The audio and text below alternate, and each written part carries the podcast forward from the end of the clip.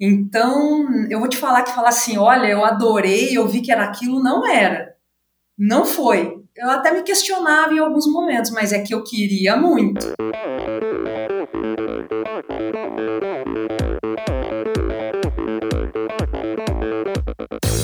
Hi, this is Brett Sutton. Eu sou a Vivi Faveri. Olá, aqui é o Emerson Zerben. Sou o Nicolas Sester. Aqui quem fala é Vitória Lopes. Aqui é o Thiago Drius. E, e esse, esse é o Endorfina Podcast. Podcast. Good luck to all this season. Sou Michel Bogli e aqui no Endorfina Podcast você conhece as histórias e opiniões de triatletas, corredores, nadadores e ciclistas, profissionais e amadores.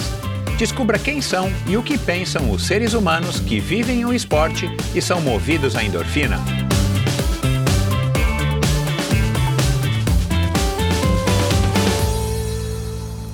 Olá, seja bem-vindo a mais um episódio do Endorfina Podcast. Esse e todos os episódios são editados pela produtora Pulsante, aliás, é produtora Pulsante também comemorando aí cinco anos de endorfina já na semana que vem, no comecinho de junho de 2017 foi quando eu comecei a editar quando eu comecei a publicar os episódios da produtora Pulsante, logo no terceiro episódio já, já chamei o Gabriel para me ajudar aí com a qualidade do áudio, e desde então você tem acompanhado aí o Endorfina com essa qualidade de áudio que só a Pulsante pode oferecer. Enfim, siga arroba produtora Pulsante no Instagram para ficar por dentro do que rola no mundo dos podcasts, na verdade no mundo dos podcastings, de podcasting, né, de, de quem edita, de quem trabalha com é, podcast, estatísticas, é, dicas, enfim. E, e, bom, e é isso. É, obrigado, viu, Gabriel, pela, pela parceria aí nesses é, últimos cinco anos. Bom, é um prazer contar com a sua audiência. Se você está chegando aqui agora nesse episódio de número 251, na verdade já são mais de 270 e acho que 275, 276 ou episódios por aí. Porque existem especiais, existem episódios, é, bom, os especiais, né, basicamente, são 20 e poucos episódios especiais, é, mas estão todos aí no seu feed. Se você está chegando aqui agora nesse episódio, é um prazer contar com a sua audiência, porque eu acho que esse episódio, por conta da convidada, da Mica, da Mirlene Piscin, ele vai trazer muitos ouvintes novos e ouvintes curiosos em conhecer a história de uma biatleta, uma esquiadora de cross country, mas principalmente uma biatleta é, campeã, como a Mika, uma, uma campeã, uma recordista eleita é, melhor é, esportista, melhor atleta de esportes de neve pelo comitê, é, pela, pela Federação é, de Desportos de Neve. Enfim, é uma, é uma pessoa com uma história muito legal, de uma modalidade que eu sou particularmente super interessado, eu adoro o biathlon, e para quem é mais antigo, é, vou fazer aqui um alerta, né, não é o biathlon que a gente competia lá atrás, eu inclusive muitos muitas provas de biathlon eu participei, algumas eu venci. É o, o biathlon de inverno, né? Na verdade, o, o biathlon, como a gente conhecia, a gente aqui, né? Eu e as pessoas da minha geração aqui no Brasil, aquele biathlon lá, ele mudou para duathlon, porque o biathlon, né, com, com, conflitou o nome, é, já era uma modalidade muito mais antiga até do que o próprio triatlon, é uma modalidade de inverno. E a Mika, que começou na patinação, vocês vão ouvir aqui um pouco, na patinação radical e na patinação de velocidade, ela teve contato com a neve aos 27 anos de idade e aí começou a esquiar pelo Brasil, pela simples vontade de estar tá, é, se desafiando e tentando aí um esporte olímpico para tentar participar de Olimpíadas. Ela ainda não participou de nenhuma Olimpíada, mas já participou, é, não, não como atleta, mas já participou comentando a Olimpíada de Pyeongchang e a Olimpíada agora de Tóquio, a convite da, do Esporte TV, da Rede Globo, justamente porque é uma mulher muito é, entendida, uma mulher que estudou a modalidade, uma mulher que foi a fundo para poder conhecer e, claro, praticar uma modalidade pouquíssimo difundida no Brasil, por algumas razões bem óbvias, né, como a falta de neve, e, e por conta da sua preparação pra, da sua vontade, da sua necessidade de se preparar para as competições na neve, ela acabou pegando um gosto pela corrida e na corrida ela também tem grandes resultados, aliás, resultados super expressivos, e tudo isso a gente vai falar um pouco aqui é, dela, que é uma, uma é, formada em comunicação, publicidade e educação física, a gente fala sobre futebol feminino, a gente falou sobre a, a, descoberta né, da neve, como é que aconteceu isso, de onde que veio essa vontade dela, a oportunidade dela estar tá experimentando um desporto de neve, né? Porque não é uma coisa comum, não basta chegar lá no, na quadra do Ibirapuera ou no SESI ou no Clube Pinheiros, onde quer que seja, e falar, ah, eu quero praticar esporte de neve. É muito mais complexo do que isso, mas ela vai explicar como é que aconteceu, né? E, e é uma história bem interessante. A gente fala, claro, é, da relação dela com os esportes, a gente fala é, um pouquinho dos treinamentos dela, a gente fala claro, dos obstáculos, né, de se, de se praticar uma modalidade onde você não, não é que você não consegue praticar na tua cidade, você não consegue praticar no teu país, enfim, e até por isso ela é uma personagem super interessante, que rendeu, inclusive, um, um gibi do, do Maurício de Souza, é, a turma do Chico Bento Moço, aliás, um, um gibi que eu já comprei, já li, bem interessante, onde ela se tornou um personagem do, do Chico Bento, bem nessa história mesmo das dificuldades, da, da, da perseverança, da força de vontade, né, principalmente da, da, da resiliência, né, de estar tá enfrentando tantos obstáculos e estar tá conquistando tudo o que ela já conquistou na carreira dela. Enfim, uma conversa muito legal, eu não vou me estender mais aqui, eu quero que vocês ouçam, espero que vocês gostem tanto quanto eu gostei, e a, pra, e a partir desse episódio já acredito que o, o site do Endorfina já vai estar lá com algumas funcionalidades novas, você dá uma olhadinha no endorfinabr.com, lá como sempre digo é o lugar onde você vai encontrar links para todos os episódios, é, desde 2017, de junho de 2017, você vai encontrar uh, links para alguns assuntos comentados em cada um dos episódios. Então, se você quer se aprofundar um pouquinho aqui na nossa conversa minha com a Mica, entra lá no episódio da Mica, dá uma arrastada ali para baixo e você depois dos patrocinadores e tal, você vai ver ali também que tem é, alguns links não somente para as redes sociais dela, mas para alguns vídeos, alguns assuntos que eu acho que são interessantes, que eu inclusive uso na minha pesquisa, que eu gosto de compartilhar com você. Se você quiser sim, se aprofundar um pouquinho mais em cada um desses episódios, é lá que você tem que ir no endorfinabr.com.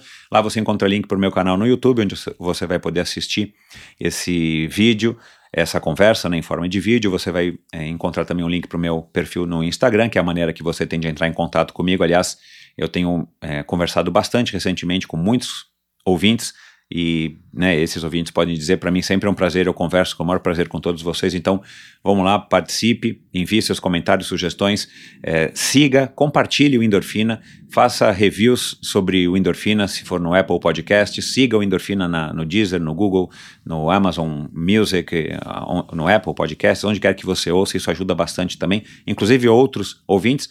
E lá no meu site você pode também assinar a newsletter semanal, né? Você já está cansado de saber se você já é um ouvinte do Endorfina. Toda sexta-feira eu envio um, um e-mail com assuntos correlatos ao convidado da semana, com reflexões, com é, dicas, vídeos, filmes, documentários, livros é, que eu acho que podem ser interessantes para você de repente se inspirar um pouquinho mais no seu final de semana. Então, toda sexta-feira, se você assinar a newsletter hoje, já na próxima sexta-feira você vai receber, é, você vai estar tá incluído aí nesse, nesse mailing dos, dos ouvintes que curtem a newsletter do Endorfina. E lá também você consegue, no meu site, apoiar financeiramente esse projeto. Eu tenho dito isso é, nesses cinco anos acho que são quatro ou três anos e meio que eu conto com a ajuda aí de alguns ouvintes e claro, quanto mais melhor, quanto mais gente, pessoal não se incomoda em, em contribuir com 20, com 30 ou com 35 reais, que é, talvez não seja muito para a maioria de vocês, mas somando, né, se tivesse 100, 200, 500 pessoas apoiando a endorfina, isso faz com certeza uma grande diferença para mim e vai, é claro, me ajudar a financiar aqui o Endorfina e me estimular ainda mais a estar tá trazendo conteúdos como esse aqui da Mica para vocês. Então vai lá, entra no meu site, clica no botãozinho apoia-se, lá tá bem evidente em cima à direita, e lá você vai se informar como é que você faz para apoiar, quais são as condições, aliás, né, não, não tem não tem é, contrato, não tem nada que você precisa ficar lá por X tempo, você pode apoiar por um, dois, três, cinco, dez meses ou um ano, do jeito que você quiser, e você para a hora que você achar que tem que parar, é, ou que você não, não quiser mais contribuir, então fique sempre à vontade, tá? Porque isso ajuda muito, eu tenho que frisar isso, o Endorfina só chegou aqui agora no quinto aniversário por conta do apoio de vocês, seja ouvindo, seja também ouvindo e contribuindo financeiramente com Endorfina. E é isso, é, os episódios que, que rolaram aí nessas últimas semanas. O episódio da semana passada com o, o Glauco foi fantástico, da Carol Barcelos teve uma repercussão enorme também. mulher é uma influenciadora, é uma mulher pública, praticamente pública, é uma personalidade é, que também né, trabalha na, na Rede Globo, assim como a amiga comenta as Olimpíadas de Inverno. Antes da Carol foi o Ricardinho Hirsch, também do Três Lados da Corrida, aliás, um podcast muito legal. E antes do Ricardo, a Raquel Castanharo, a, a, fisioterapeuta sensação, como eu chamei, depois teve a Jennifer, antes teve a Jennifer, teve é, que triatleta profissional e uma grande chance de ser uma triatleta, olímpica, que está vencendo provas agora nessas últimas duas, três semanas é, direto. E, e aí o Fernando Zogaib, que atravessou o Brasil pedalando, a Tamara Klink, filha do Amir Klink, e por aí vai. Então tem muitos episódios legais. Seja muito bem-vindo se você é novato. Se você é um ouvinte costumeiro, muito obrigado pela sua audiência agora, né, no mês que vem, completando aí cinco anos de endorfina. Vamos lá então para mais uma história fantástica com mais uma pessoa que trabalha no Esporte TV, com mais uma, uma vencedora, com mais uma batalhadora, uma mulher incrível, com uma história fantástica e com uma força de vontade acima, bem acima do normal. Afinal de contas, quem é que não gosta de uma boa história, não é? Minha convidada é formada em comunicação e educação física. Seu contato com os esportes se deu através da patinação radical e a de velocidade. Nessa última, ela chegou a integrar a seleção brasileira de 2005 a 2007. Apesar de ter visto a neve pela primeira vez aos 27 anos de idade, desde 2008 ela integra as equipes nacionais de esqui cross country e biathlon, tradicionais modalidades do programa dos Jogos Olímpicos de Inverno, e foi a primeira brasileira a representar o país numa competição de biathlon de inverno. Participou de cinco mundiais consecutivos de esqui cross-country, é recordista sul-americana em número de pódios, com incríveis 32 medalhas conquistadas.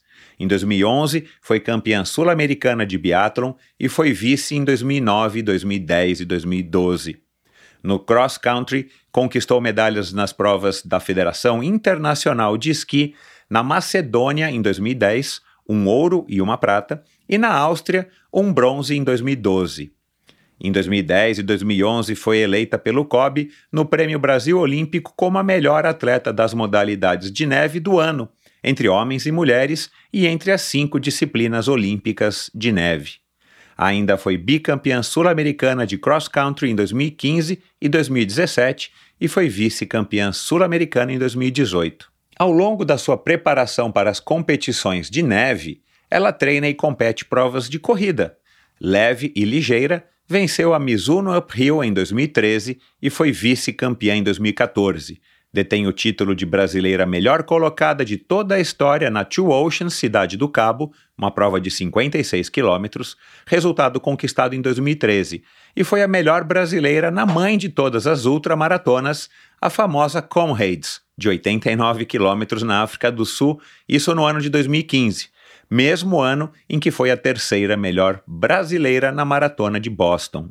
Em 2018, foi a primeira corredora brasileira a competir em uma etapa do circuito mundial de quilômetro vertical, realizada em Zegama, na Espanha.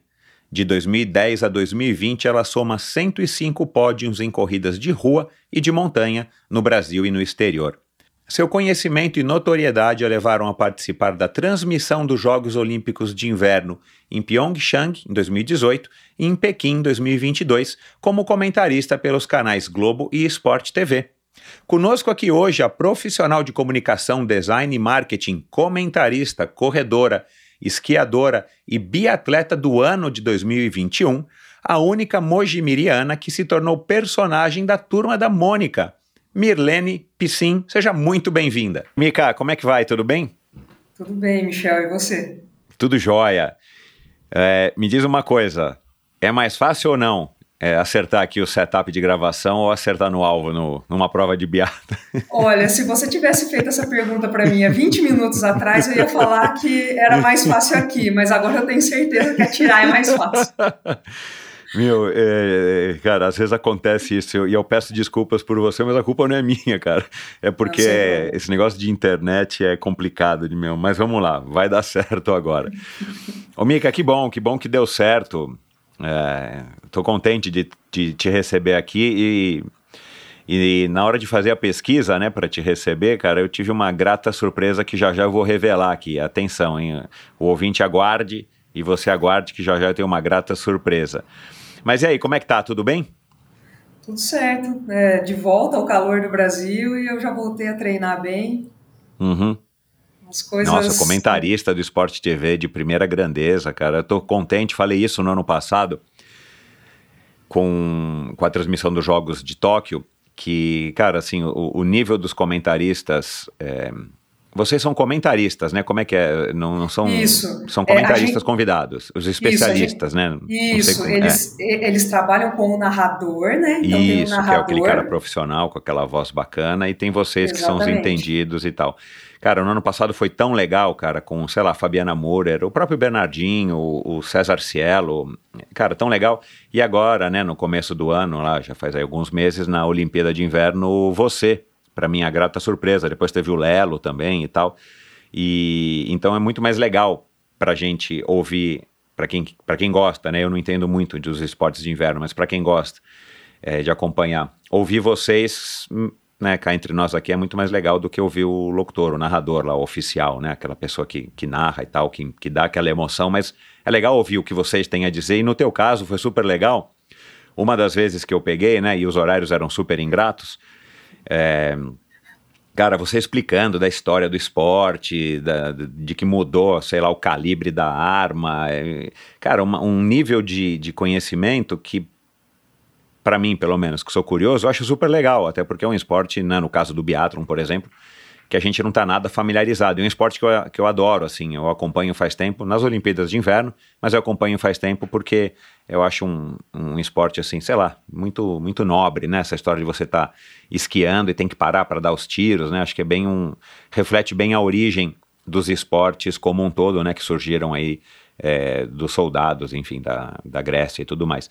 Mas eu quero falar disso daqui a pouco, é, mas parabéns aí por todo esse trabalho e, e por essa pesquisa. Quero conhecer um pouquinho melhor você, justamente para entender da onde que vem essa tua curiosidade também de estar conhecendo bem a fundo a história do esporte que você pratica aí já há tantos anos. Mas antes disso, você ganhou esse essa homenagem, eu acho que é, né, de ter se tornado uma personagem do, do Maurício de Souza na, na turma da Mônica Jovem, a Mica a esquiadora, não sei se tem algum, algum outro nome, se é só Mica. É, eu tentei achar aqui na internet, eu não consegui achar nenhuma história, nenhum gibi aberto. Eu vi você na capa, acho que de um, de um episódio, você lá esquiando e tal. É, e aí depois eu li numa das coisas que eu pesquisei a teu respeito, que você tem uma ligação com a família do próprio Maurício de Souza. E aí foi né, um passo para você estar conseguindo também essa homenagem, que eu acho que é uma homenagem mais do que merecida, e uma homenagem muito legal, né? Porque se a gente consegue divulgar o esporte para o jovem, é, num país como o nosso, a gente já conversou um pouquinho aqui, né, cara, não é tão, não é tão simples de se praticar os esportes por N razões, mas é, acaba sendo mais um, talvez mais uma missão, mais um tiquezinho aí nessa tua carreira de você estar estimulando as pessoas a estarem conhecendo e praticando, não importa a modalidade, mas no teu caso, é, conhecendo um pouquinho mais a fundo uma modalidade de inverno que a gente, né, por razões óbvias, não tem é, aqui no Brasil. Fala um pouquinho aí dessa, dessa, dessa homenagem, enfim, e como é que você reagiu, como é que surgiu, como é, você participou de alguma maneira do processo criativo, já que você também é uma desenhista. Então, na verdade, para mim, é ter me tornado um personagem, assim, foi, é, eu digo que é um presente da vida, né? Pois é. É, é realmente um presente da vida. Então, como você já falou um pouquinho aí, é, eles tomaram conhecimento da minha história, mesmo eu, não sendo uma atleta extremamente conhecida como, sei lá, um jogador de futebol, né? Porque as nossas famílias criaram laços. O meu, o meu sobrinho, Rafael Piscin, ele é colaborador na empresa, já tem 14 anos, e ele é casado com o filho do Maurício, Mauro. E por essa razão, né, a nossa família foi criando laços e é, eu nunca estava presente em momentos é, que as famílias se reuniam, porque geralmente eu estava fora competindo. Mas é, de alguns anos para cá, acho que de uns quatro anos para cá, eu consegui estar presente. E aí a Alice Taqueda, que é a esposa do Maurício, ela começou, ela já sabia que eu competi e tudo mais, mas aí ela começou a me olhar como ótima observadora que ela é, né? Uhum. Mais de perto. Então ela via que no final de semana, enquanto todo mundo estava dormindo, eu já tinha saído para correr e já tinha voltado, né? É, e todas essas coisas começaram a chamar muita atenção dela. E aí ela identificou, né, que essa questão de um, de um esforço que um atleta faz, que não é só meu, né, de todo mundo que, que treina, e mais essa história da, da atleta que é, coleciona medalhas e daí troca para árvores destinadas ao reflorestamento, seria é, viria muito de encontro ao que, por exemplo, né, o, é o personagem do Chico Bento Moço, né, que eu sou amiga do Chico Bento, né, eu faço parte desse núcleo de personagens. Uhum. Ela achou que isso, é, que essa história seria bacana para fazer parte dessa desse contexto do Chico e foi mais ou menos assim a história. E, e não é a primeira vez, né, que a que o Maurício de Souza incorpora na, na turma da Mônica homenagens a outros atletas, né? Que é o caso do, do Pelezinho, né? Que ficou famoso há muitos anos. Tem, acho que é Ayrton Senna. Acho que tem outros, eu não me recordo aqui agora, né? Então é mais uma, mais uma homenagem né, do Maurício de Souza Produções para os, para os atletas brasileiros. Agora, essa homenagem, ela surgiu depois que você é, é, estabeleceu aí o recorde das medalhas, de 32 medalhas em campeonatos sul-americanos? Ou Sim, foi antes? Não, foi depois. O recorde eu consegui em 2019, que foi o último ano que a gente teve sul-americano. 2020 ah, claro, tá. e 2021 a gente não conseguiu é, por conta da pandemia. Não Sim. teve competição. Uhum. E a homenagem, ela, né, as primeiras reuniões aconteceram ali em janeiro de 2020 a história foi lançada em dezembro do mesmo ano. Então, assim, foi um processo longo.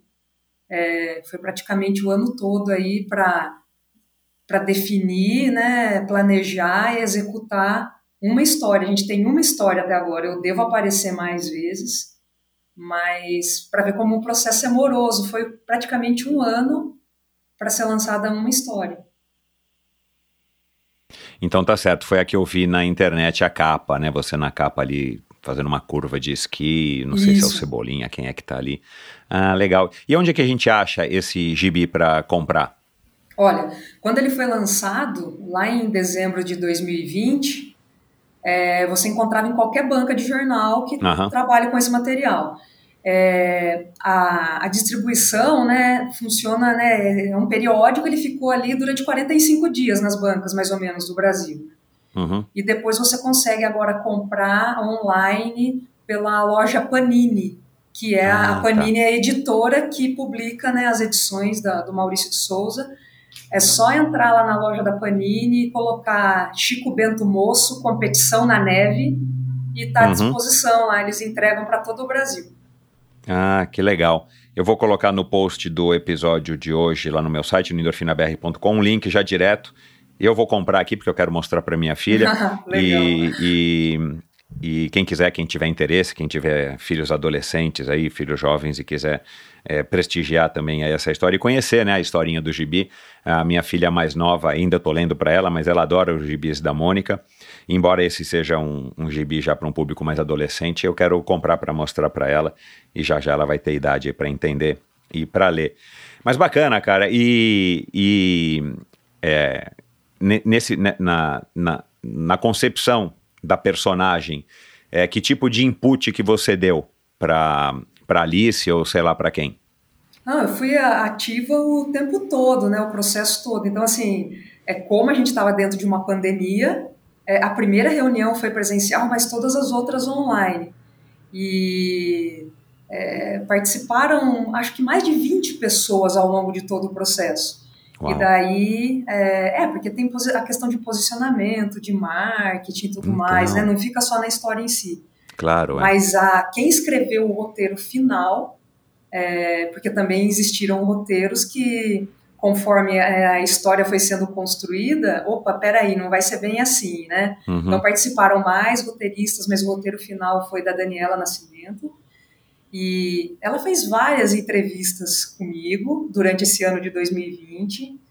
E o bacana é que assim, ela era uma pessoa totalmente desligada de esporte e ela começou a perguntar para mim tudo que eu pudesse é, dar de referência para ela.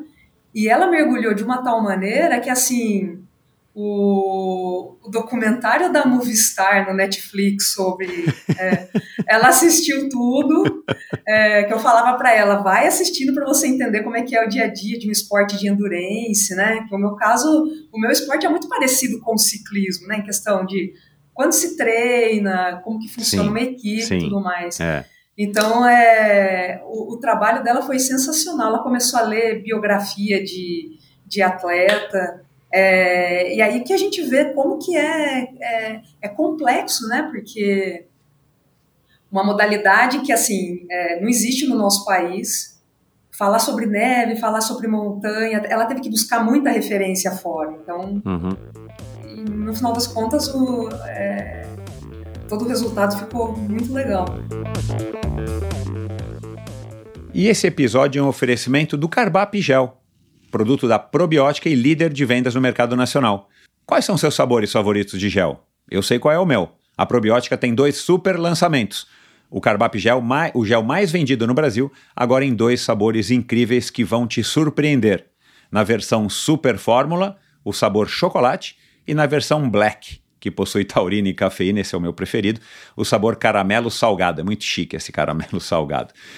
Muito mais energia e muito mais sabor com a qualidade da probiótica. Experimente. Já disponível nas melhores lojas especializadas do Brasil ou no site probiotica.com.br. E para você, somente para você, basta usar o cupom ENDORFINABR no final da sua compra, põe lá os produtos no carrinho, os produtos lá para o seu Ironman, para sua maratona, para sua caminhada, para enfim, para o que, que você for fazer, é, para o seu CrossFit, o que quer que seja, põe lá os produtos no carrinho, Põe o código EndorfinaBR, igual meu perfil no Instagram, e você vai ter descontos exclusivos. Vai lá agora, probiotica.com.br e siga arroba probióticaoficial no Instagram. Você conhece a Bovem? Há mais de uma década, a Bovem gerencia projetos e negocia a entrada de novos clientes no mercado livre de energia. Com uma equipe experiente, a Bovem se compromete com os bons resultados, atuando através de escritórios espalhados pelo Brasil. Descubra as vantagens de ser livre e saiba se a sua empresa também pode ingressar neste mercado. Seja livre, fale com a Bovem. Bovem, energia que inspira. Visite bovem.com.br e siga a Bovem no Instagram no arroba bovem energia. Show de bola, vamos dar prosseguimento aqui à nossa conversa. Mica, fala um pouquinho da tua infância em Mogi, Mogi Mirim. Você que é Mojim Miriana, né? Como é que fala? Mojim. É... Mogi Miriana. Mogi Miriana, é, Mogi, Miriana, Miriana, claro. É, Mogi Miriana, é, palavra difícil de falar. E, e tua ligação com os esportes, né, cara? Você que depois, não sei a partir de qual idade queria ouvir aqui, cara, você foi da patinação radical, eu queria que você explicasse o que, que é isso. Eu arrisco dizer que eu sei, mas. E depois da patinação de velocidade. Conta um pouquinho é, dessa tua infância, você que é a irmã mais nova aí de de mais duas mulheres? É, a minha história no esporte é um pouco engraçada, assim, porque na verdade não tinha ninguém na família que praticava, não tenho referência na família para isso. Uhum.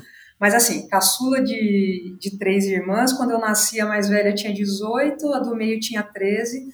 Meus pais me tiveram com 40 anos de idade, numa época que não era muito comum, máxima. Né? Uhum. É, eu nasci em 80, e assim, é, acho que eles estavam em outro momento da vida deles, eles me deixaram provar de tudo, na verdade. Então, é, eu morava no. É, acho que eles estavam com mais paciência, sei lá, mas assim, é, eu morava, né, onde, onde moro até hoje, Mojimirim, uma cidade pequena, eu brinquei muito na rua, é, eu morava e onde moro até hoje é vizinha do clube esportivo da cidade. Então, uhum. Então, assim, eu cresci nesse ambiente. Nada voltada à competição. Mas eu provei de tudo. Então, no clube, eu praticava todas as modalidades, eu nadava, eu jogava futebol, e na rua eu andava de bicicleta. Eu, é, sabe, eu tive uma infância que, se você for falar, né, para uma criança nos, nos, dias de hoje, é um pouquinho. Um pouquinho não, né? Eu acho que é totalmente diferente. Né? Totalmente né? diferente, é provei de tudo, é, adorava andar no, pelo, pelo mato, isso influência do meu pai, que caçava e pescava na época, numa época que caça era permitida no país. Então, assim, às vezes as pessoas devem perguntar dessa relação com arma. Eu, eu fiquei um período enorme da minha vida sem atirar, Mas a minha infância, a arma era presente na minha casa, porque meu pai caçava. Ah, e olha eu, lá, é, e eu andava. 30 anos depois. É, eu andava no meio, no meio do mato com meu pai, com um cachorro perdigueiro, a gente ia caçar. Tanto que. Caçar o quê, Mica? É, Caçava-se muito é, codorna, Uhum, é, perdiz, uhum. e era aquela coisa, caçava para o consumo mesmo. Meu pai caçava para a gente, para a família é, comer. Hoje eu acho um negócio um pouco absurdo e bizarro. Eu nunca faria isso, né?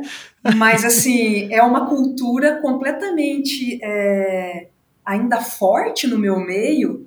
Depois, né? Voltando um pouco a história vai e volta, mas em 2017, quando eu fui treinar nos Estados Unidos, eu fui acabar ficando também numa família de caçadores, eles caçavam.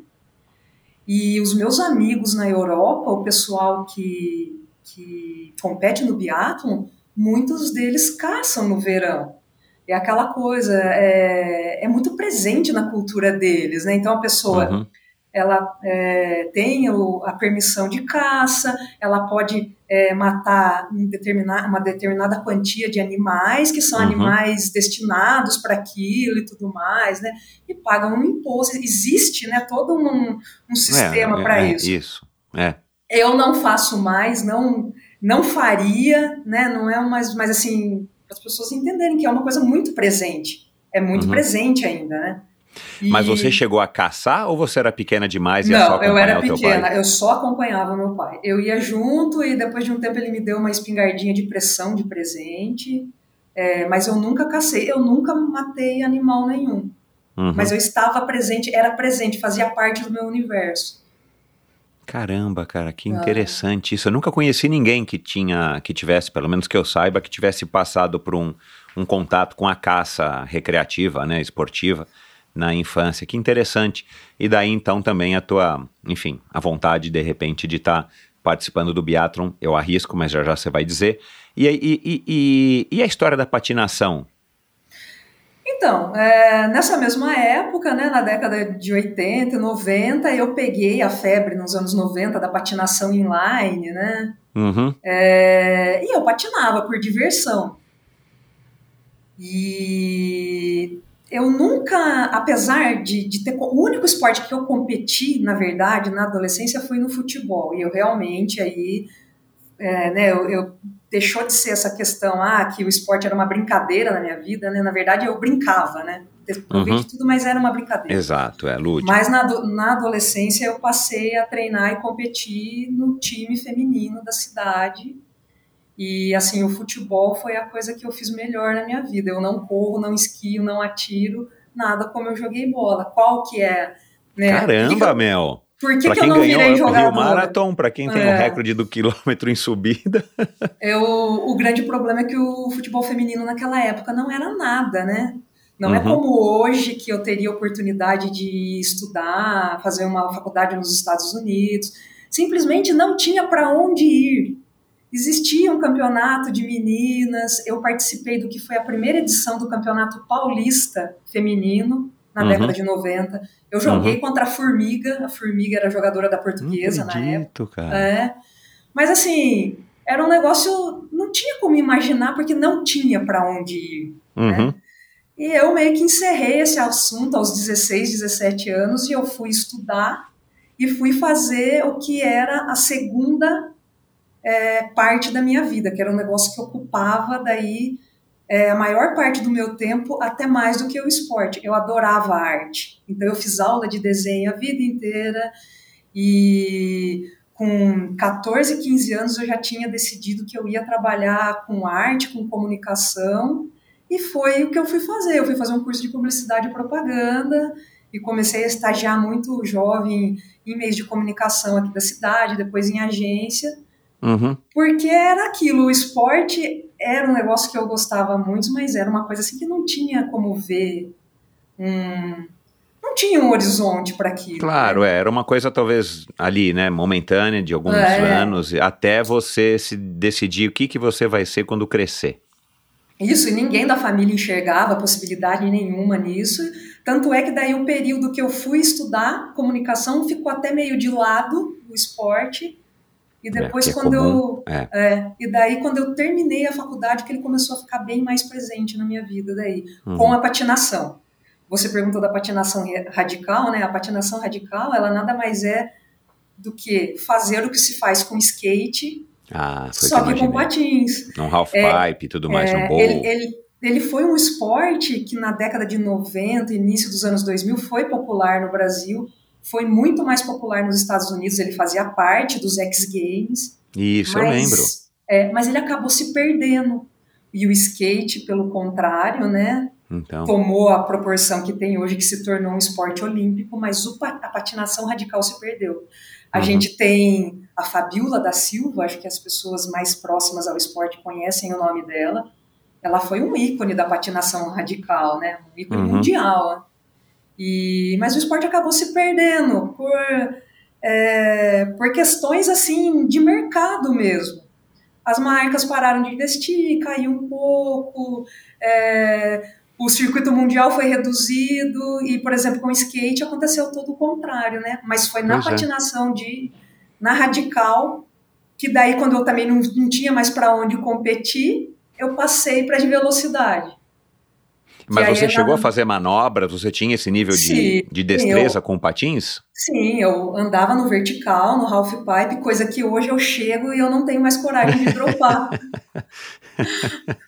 Cara, que legal. meu. Você, você- é, é- é curioso isso, né? Porque é, tirando aí a fase da corrida e das corridas de montanha, que aí são modalidades que pelo menos hoje em dia são mais populares, mas você foi você começou por modalidades pouco, né? O futebol é conhecido, mas o futebol feminino naquela época era muito pequeno, né? Isso. É, e de repente você vai para o patim de, de radical e depois patins de patim de velocidade, quer dizer, são e depois biathlon, quer dizer, são cross É. country, biathlon são modalidades completamente underground, né, para o nosso público aqui, para a massa brasileira, né?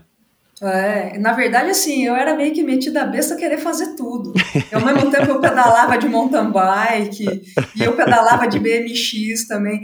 Assim, me chamar, Ah. sempre me chamou a atenção esporte que envolvia um pouco de velocidade, de equilíbrio, de habilidade. Ah, legal. Eu fui descobrir que eu era resistente Uhum. quando eu falei, bom, na patinação radical não tem mais para onde eu ir. Mesmo assim, eu não queria ser uma competidora naquele momento, eu não queria ser profissional.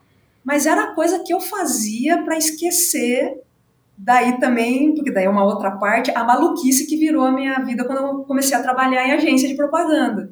Pois é, todo mundo fala isso, meu. Precisa ter Então, estômago. e aí, é, eu não tinha horário mais para nada, e daí eu não conseguia mais fazer as minhas coisinhas, e assim, no final de semana era o dia que eu colocava patins no pé no sábado de manhã e tirava no domingo à noite. Era a minha válvula de escape. É, Então, quando eu falei, bom, eu vou começar a competir na patinação de velocidade, porque daí eu tenho um campeonato paulista para ir, pelo menos, né? Cara, alguma existe coisinha. isso, meu. Me desculpa a ignorância, mas, meu, não Existe. fazia ideia de que existia Existe isso. campeonato paulista, campeonato brasileiro, e aí, logo nas primeiras competições que eu apareci, eu já comecei a ter um destaque. E aí que eu falo para você que foi aí que eu me descobri. Uhum. Que é aí que eu comecei a descobrir que eu tinha resistência. É, porque pelo que parece nas suas fotos e tudo mais, você é mais baixinha, né? De uma estatura talvez mediana, mas você é miudinha, né? Você é aquele estilo magrinha, leve, rápida, né? É, e assim, para algumas coisas, isso até, assim, para corrida de montanha. Então, é um. E para as provas longas do biathlon, Então. né? A minha, a minha carcassinha aqui de 1,66m, eu meu peso varia de competição entre 52 e 54 quilos. Eu, É, é, você não é tão baixa. pra- Eu imaginei que você fosse um pouquinho mais baixa. Achei até que fosse até menos de 1,66m. 1,60m. Tá. aham. e é assim, mas é, é, é, a, é a carcaça de quem serve para o endurance, né? Mas Uhum. eu não sabia, né? Não Uhum. sabia. É, porque assim, eu, eu te falo, quando eu pratiquei o esporte, eu não tinha muita orientação, não tinha nada. Nunca nenhum treinador falou, olha, você talvez, né, tem um, bi- um- um biotipo melhor para isso ou aquilo, né? Eu fui fazendo, essa é a verdade, eu fui É, até porque, né, Então. Mica, voltando àquele assunto que a gente começou falando aqui antes da gravação, no, no Brasil, é, é assim, a pessoa tem que ter muita sorte, ou tem que ter um padrinho, ou tem que ter, sei lá, ou tem que ficar buscando as oportunidades mesmo sem saber, porque quem queria te descobrir? Na escola. Se a educação física na escola tivesse, né, fosse um pouco É. mais séria, um pouco mais voltada de fato para a prática, é, desenvolvimento das habilidades, mas para a prática de algumas modalidades e para a descoberta de algumas aptidões dos, dos alunos, né? E qual Então também a a gente grande... fica à mercê. Fica. E qual foi a grande questão disso, né? Eu estudei a vida inteira em escola pública, é, depois eu só fui fazer a universidade é, particular, e a educação física se resumia por isso que eu fui jogar bola. As meninas iam jogar vôlei, os meninos iam jogar bola e eu não gostava de jogar Isso. vôlei. Isso. E é por isso que eu acabei não jogar bola. Mas assim, não tinha ninguém para orientar. É, numa cidade é, pequena, talvez se eu tivesse né, nascido numa cidade maior, que tivesse assim uma estrutura esportiva. Lá no Hum. clube também, quando eu falo para você do clube, não tinha essa visão de competição, né? Uhum. Então é por isso que no final das contas eu vou- fui começar no esporte competitivo muito tarde, né? Na verdade eu comecei quando a maioria das atletas já estão pensando na aposentadoria. Uhum. Eu comecei aos 27 anos de idade, que eu posso dizer que daí eu passei a treinar para o alto Uhum. rendimento e para competir. Que foi na, no, no esqui, foi na neve, esporte de que neve. foi isso. É, mas, mas vamos lá. é, aí você escolheu fazer comunicação na PUC, né, de Campinas. Isso. Você gostava de desenhar, fez vários cursos e tal. Sabe que eu também adoro desenhar até hoje, mas não tenho Ah, mais é? tempo. Mas eu, nesse caminho entre o esporte, quando eu era adolescente, e o desenho, eu consegui conciliar por um tempo e depois eu acabei.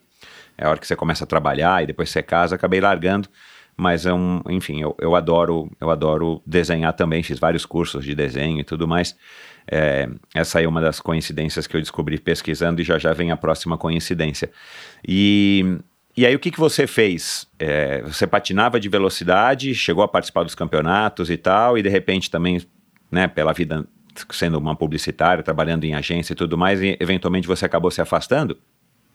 Da, da patinação, não, foi Isso. aí que foi aí que aí que começa toda a história do esqui. O que Uhum. acontece? Eu comecei a ficar muito descontente com a vida que eu levava, apesar de ter escolhido o curso e a área que eu gosto muito até hoje. Mas aí eu fui trabalhar numa agência em São Paulo e assim, eu não tinha mais vida. E aí eu comecei a, a ver que, eu, que aquilo talvez não fosse para mim.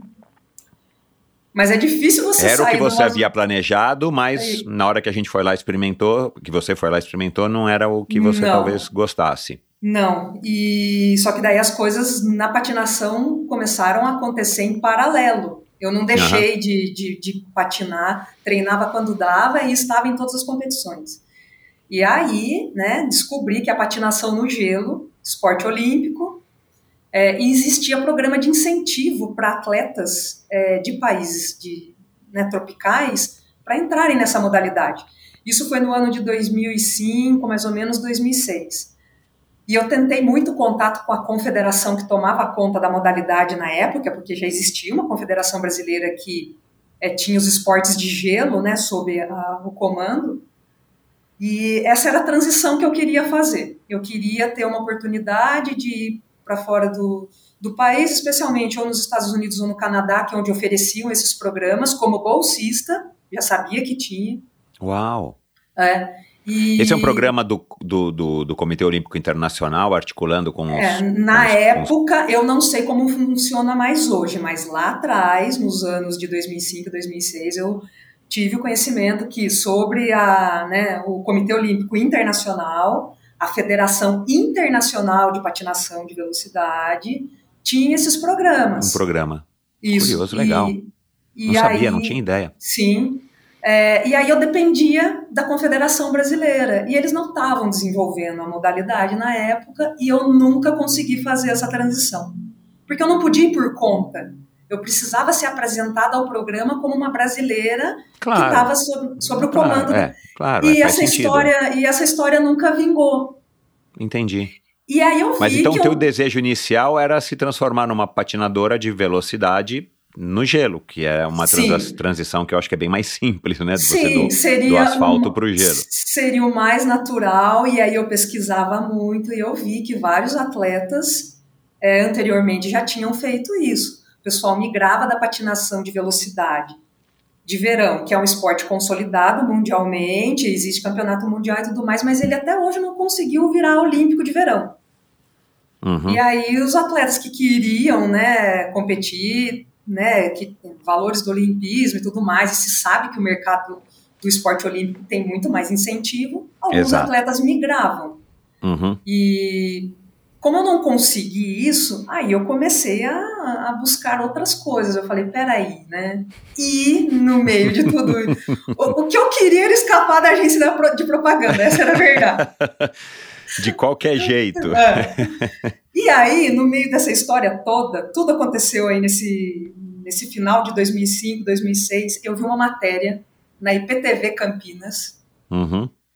mostrando a história do Hélio de Freitas, que foi o brasileiro que competiu na Olimpíada de Inverno em Torino em 2006. Uhum. Esse cara ele era um funcionário público, trabalhava no INSS. Ele era do Rio Grande do Sul, mas ele estava morando em Campinas. Ele estava trabalhando aqui. E nessa reportagem mostrava como ele foi às Olimpíadas de Inverno treinando em Campinas. Uhum. E, era, e era usando o roller ski, que é o equipamento que eu uso hoje, que é um esqui uhum. com rodinha. Quando eu uhum. vi aquilo, eu falei, nossa, é meio parecido com o patins que eu uso. Eu não, não conhecia o roller ski. Uhum. E aí eu achei o Hélio no Orkut. o extinto Orkut. é. Finado. Mandei uma mensagem para ele, o Hélio foi super solícito, e eu falei que quando eu vi ele treinando, e eu contei a história que eu tentei ir para patinação de velocidade, é, que não deu certo, mas que eu tinha interesse enorme em esporte de neve, né? De neve e de gelo. Eu queria, tinha muito essa questão de. É, eu, eu tinha uma vontade muito grande de morar num país de neve, ver neve, conhecer neve, e essa era uma coisa que chamava muita atenção. E, e aí só, eu, só, um minutinho, e, e por quê? De onde que veio isso? É um negócio meio inexplicável. A minha mãe fala que desde que eu sou criança, quando eu via alguma coisa ligada à neve, de desenho, é, se eu visse um livro que falasse uhum. de neve, tudo sempre me chamou atenção. Engraçado, Entendi. né? É, então, e, curioso, né? E a, até esse momento eu nunca tinha viajado para fora do país, eu nunca tinha visto, visto neve, não uhum. tinha uma, uma ligação, era só um negócio que eu tinha essa fixação. Por com, neve. Com neve com inverno. e aí. oh, oh, só um minutinho, e, e, desculpa, mais uma, mais uma dúvida.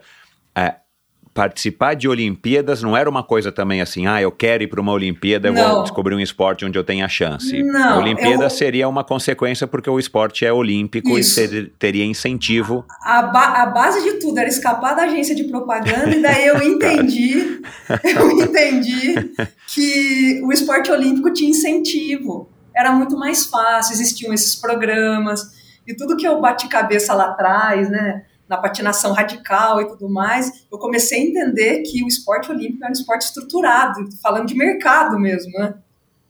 Aí Mas, Mica, é. você tinha, vai, 25 anos por aí, né? É.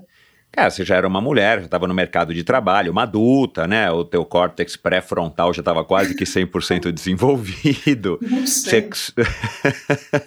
é, eu li, não sei aonde, eu falo isso de vez em quando aqui, mas parece que é com cerca de 25 para 26 anos, que de todo mundo, né? O córtex ah, é? pré-frontal, que é quem analisa é, mais ou menos isso, né? Falando aqui de maneira laica, é, a razão e a emoção. Então você já tinha mais razão do que emoção nessa altura da sua vida, né? É, é, precisa ter coragem, né, cara, para você falar assim, cara, eu vou largar uma vida tradicional. Pô, você podia fazer frila, você podia fazer uma outra faculdade. Você tinha alguns caminhos, talvez, né, assim, hipoteticamente, falando aí como um pai de uma, uma moça que tem 22, vai fazer 23 anos agora, eu, eu consigo enxergar isso. Bom, minha filha está fazendo direito e eventualmente agora ela quer fazer é, psicologia, quer mudar da água para o vinho. É legal, mas são todos caminhos, entre aspas, que a gente julga como pais tradicionais e que a chance de você ter sucesso, pelo menos do ponto de vista financeiro, que é importante, não é o mais importante, mas a gente precisa pagar boleto no final das contas. Exatamente. É, é, leva a crer que essa tua escolha foi um, um, super de um risco, né? Porque por mais que você tivesse ido para uma Olimpíada e eventualmente até ganhado medalhas e, e, e tudo mais, que é o topo, né, da, é, o ápice, né, de, de qualquer modalidade olímpica, mesmo assim, talvez você não conseguisse sobreviver, ainda mais sendo Exatamente. uma medalhista olímpica de esporte de neve, né? Se você fosse medalha de bronze num Jogos de Torino, sei lá, de, de, de Pequim, é, no biathlon, meu, um mérito fantástico teu.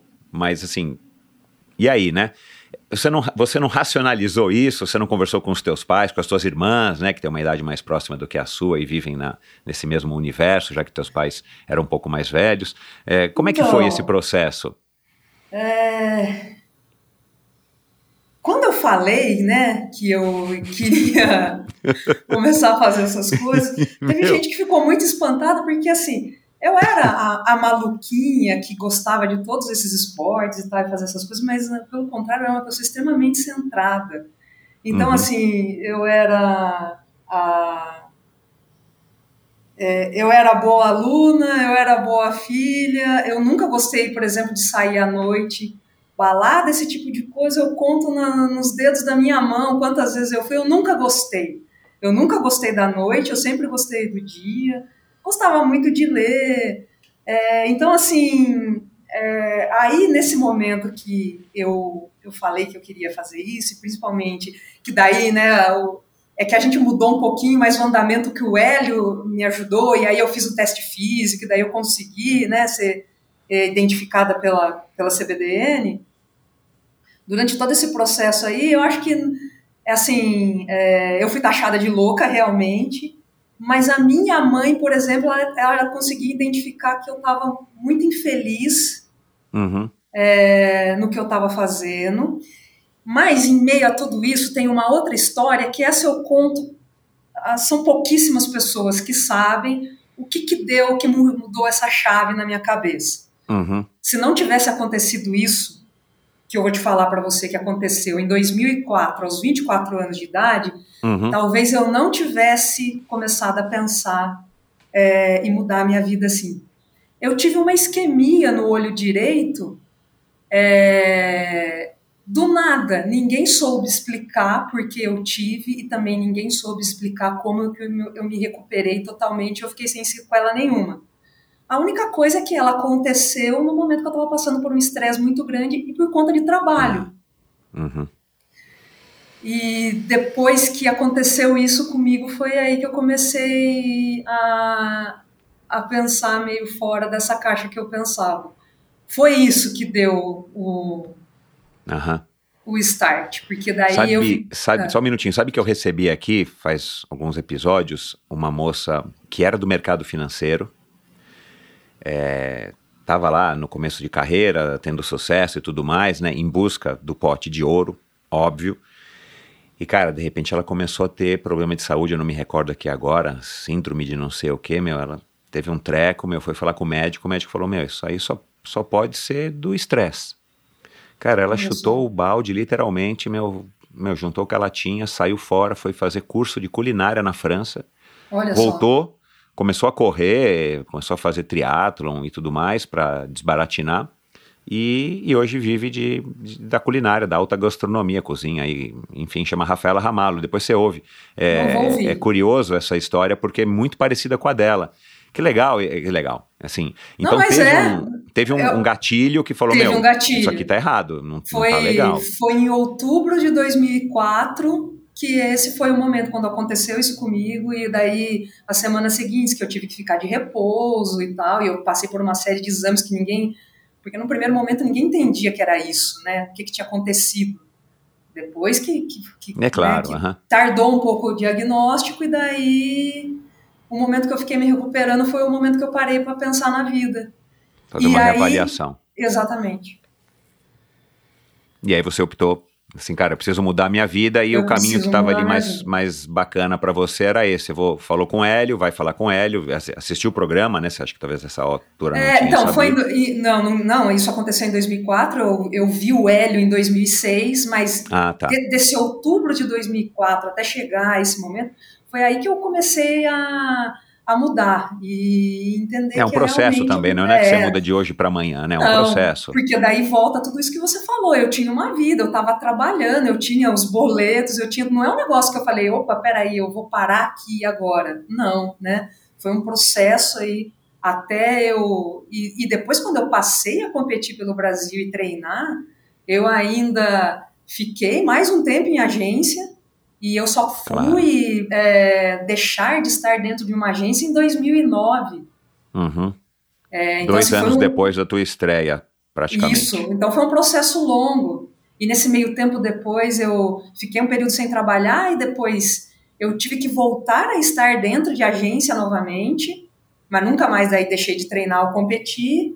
E aí, mais recentemente, que eu consegui me encaixar realmente como é, uma freelancer e trabalhar online o tempo todo, que eu nunca deixei de trabalhar daí. Uhum. É, mas assim, foi um processo, não foi do dia do dia para noite, mas teve um, um, start sim, que foi é, esse acontecimento. E aí em 2007 você foi para Ushuaia, é, já pela CBDN, para ver a neve pela primeira vez e já para competir? É, porque assim, quando o Hélio me apresentou tudo isso, eu comecei a escrever para a CBDN e eu acho que eu escrevi um e-mail para eles toda semana. e daí a grande é, é, a resposta que tinha, e óbvia, né? Eles me perguntavam, mas você nunca foi para neve, você nunca esquiou, como é que você vai fazer, né? A gente é, costuma, porque eu já escrevi, como eu não tinha condição, eu já escrevia pedindo apoio para competir. E aí eles falaram, olha, a gente tem alguns atletas e tudo mais, mas esse pessoal já viajou por conta, já foi fazer um treinamento, é. mas eu não tinha como.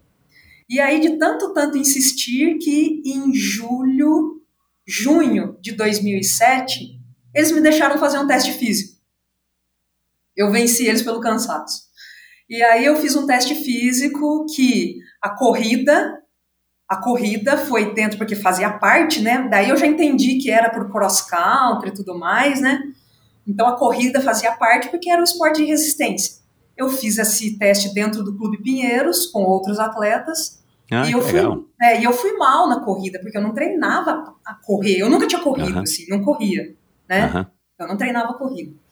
E aí os outros testes que eram de habilidade, de salto, essas coisas que também foi no Pinheiros, eu fui um pouco melhor. E o último teste do dia era um teste de roller ski, que até então eu só tinha visto na reportagem do Hélio. Aí eu coloquei no pé o roller ski Bom, mas patinar você sabia, né? Então, menos mal. Então, e é aí que vem toda a questão. E eu fiz esse teste dentro da USP. O dia que eu fiz esse teste, é, mais três militares fizeram esse teste junto comigo. Um deles você deve conhecer. Ele foi um triatleta, o Kelmerson Buch. Sim, sim. Aliás, já prometi para ele trazê-lo aqui no Endorfina, ainda não consegui. Um abraço para ele. A arma dele do biathlon, eu que herdei ela, porque ele tinha começado no biathlon antes que eu. E ele estava nesse ah. teste físico. É. Uhum. Tava ele. Eu não, eu não, agora eu não me recordo se o Fabrício Bourguignon, que é outro atleta amigo meu que compete até hoje militar, também estava exatamente nesse teste, e tinha um outro militar. Então, assim, eles foram super bem no teste de corrida, porque todos faziam triatlo dentro do exército, né? Só que a hora que colocou o roller ski no pé, Ninguém saía do lugar, né? E daí eu dei uma canseira nos caras, e daí a CBDN falou: ok, acho que agora a gente entendeu, porque nem eles entendiam na época que talvez a minha habilidade do patins eu conseguisse transferir isso. E naquele teste, naquele dia, eu mostrei isso. Duas semanas depois, eu estava indo para Ushuaia que aí uma viagem toda paga pela CBDN, eu já fui como atleta que ia treinar e no final de semana eu competi numa prova que existe até hoje lá, ela é muito famosa, ela chama Marcha Blanca, é uma prova de 21 quilômetros de esqui cross country. E Mas você participou dessa prova? Eu participei dessa prova. Caraca, meu, de estreia. É, e eu não me recordo, olha só para você ver que é tanta coisa, se eu fui segunda ou terceira colocada, mas eu tenho a taça dessa prova em casa. Eu acho uhum. que eu uhum. fui segunda colocada. Porque não era uma prova tão grande assim, né? Não era um nível, não tinha atleta internacional nesse ano, só tinha as argentinas. Mas eu subi no pódio depois de ter esquiado 10 dias. E foi aí que, a, que, a, que aí eles entenderam, olha, eu acho que realmente a gente pode dar uma chance para ela, porque eu acho que ela tem um pouco de facilidade para esse esporte. Foi assim que eu comecei. Caramba, Mica, que história legal de, de, de, assim, de resiliência, né, e de, e de foco em acreditar e, e, buscar uma mudança, né, cara? De novo, é por isso que você falou, agora eu tô entendendo, talvez se não tivesse acontecido essa isquemia no teu, no teu olho em 2004, talvez você estaria, claro, a gente não consegue saber, né, mas trabalhando mais ou menos satisfeita, mais, mais ou menos acomodada e eventualmente você não teria se arriscado a fazer e conquistar tudo que você fez e conquistou, né, cara? A vida a vida é uma coisa curiosa, né, cara, assim, pra gente olhar. E a, e a gente só é. consegue ter noção dessas coisas muito tempo depois. Então, e agora Não também você consegue, você consegue falar dessa maneira e, e, e, com essa clareza, porque você já passou, né? Porque na hora também você não estava, talvez, não, realizando tudo era, isso, né? É, é, é, como você falou, era tudo muito confuso. Eu queria porque queria, porque eu queria dar um jeito de escapar da agência de propaganda. então, e assim, quando eu, quando eu vi essa oportunidade, eu agarrei ela com unhas e dentes, porque daí eu comecei a entender que eu, através do esporte, eu conseguiria fazer uma das coisas que eu queria muito, que era viajar, que era conhecer outras culturas e, e era um, um negócio que hoje, né, eu vejo como é, o grande, a grande bagagem minha, é claro, eu fiz muita coisa dentro do esporte, mas o que eu mais tiro de proveito de tudo isso é a vivência que eu tive, né? Uhum. E só foi por causa disso. E como é que foi chegar lá e ver a neve, sentir aquele frio que você só tinha talvez experimentado através de filmes, livros ou sei lá o quê, e, e pisar na neve, ter o contato com a neve e, de, e ter que né, aprender a esquiar, né? Você, é. você pegou logo, teve bastante similaridade é. entre o roller ski, o patins, a, a neve, neve, a neve foi assim paixão à primeira vista. Realmente eu, eu adorei, era aquilo que eu imaginava, é, me encantou no primeiro momento mesmo. Quanto ao esqui, a história é um pouquinho diferente. Falar que eu gostei naquele primeiro momento, eu não gostei. Eu não gostei. É, eu, eu não tinha equipamento. E aí o equipamento que me deram, é equipamento emprestado que o clube de esqui lá de Ushuaia tinha. Uhum. Eu me lembro que a bota, eu viajei com uma bota aqui no Brasil, que a própria confederação forneceu a bota para mim. E a bota me machucava demais, e o esqui era, era estranho, e o bastão ainda era uma dificuldade para mim, porque eu estava acostumada a deslizar só com as pernas, né, e usar o bastão, que é muito comum, que, é, que faz parte do esqui cross country. Né? E eu sofri muito nos primeiros dias por essa questão, de um desconforto enorme com o equipamento e ser difícil de deslizar, porque no patins eu deslizava muito mais fácil. O patins é borracha, né? Roda de borracha no asfalto. Do jeito que você empurra, ele desliza. O esqui não é bem assim, né? Uhum. Então, eu vou te falar que falar assim, olha, eu adorei, eu vi que era aquilo, não era. Não foi. Eu até me questionava em alguns momentos, mas é que eu queria muito. Eu uhum. queria mostrar serviço e eu queria, queria fazer. Uhum. Hoje, né, depois de todos esses anos, é, entre correr e pedalar, todas as coisas que eu faço, não adianta. A coisa que mais me agrada é uma coisa assim que eu faço com o maior prazer. Eu adoro esquiar, eu amo esquiar. E acho ah, que até legal. no e até no na Globo que eles perguntaram isso. O som do esqui na neve para mim é um, é um som assim, é um é uma coisa que é sinfonia para os meus ouvidos, o barulho que o esqui faz uhum. faz na neve. Mas se eu falar para você que naquele primeiro momento eu adorei, não, não foi. E aí você participa da prova, cara, é uma prova longa, hein?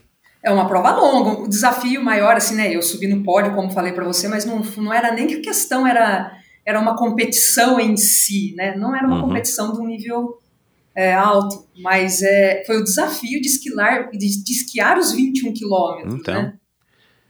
Cê, é... Fisicamente, como é que você se adaptou? Porque são 10 dias, é, é, muito pouco, né? Eu imagino que você tenha ficado é. meio dolorida, meio quebrada, né? Muito, Sei lá, glúteo, muito. quadríceps, Não, né? muito. Eu, eu, eu já tinha, né? É, eu não tinha estudado educação física ainda naquela época, depois eu vim estudar educação física, mas eu tinha uma noção, né? Uhum. Porque competi daí anos na, na, patinação e tudo mais. Mas assim, eu terminava todas as sessões de treino destruída. É, eu terminei essa prova muito mal, mas muito mal mesmo. Uhum. E, e foi difícil. Hoje eu consigo identificar como que foi difícil. Eu, ter, eu concluí a prova. Foi muito Uhum. difícil. Mas eu queria fazer. Não, e assim, cara, mérito totalmente teu, né? E, e- e você conseguiu graças ao seu esforço, ao seu empenho. Deve ter, deve, você deve ter se sentindo, se, senti- se sentido muito realizada naquele momento. Sim. E, e ainda mais com uma, né, de quebra com uma colocaçãozinha no pódio, né, cara? Melhor ainda. Com certeza. E, e mostrar para o pessoal da confederação, olha, por isso que eu insisti tanto, eu, eu, queria, eu quero muito isso. Isso. A, ideia principal de tudo era isso. Eu quero, eu queria muito, queria muito. E quando que entrou o biatlon aí em questão? E aí foi pro ano seguinte, porque daí a confederação que me apresentou o biatlo. Eu não conhecia o biatlo. Uhum, Eu conheci o cross country porque eu vi a história do Hélio e tudo mais, mas quando eles chegaram para mim e falaram do biatlo, era um esporte completamente desconhecido para mim.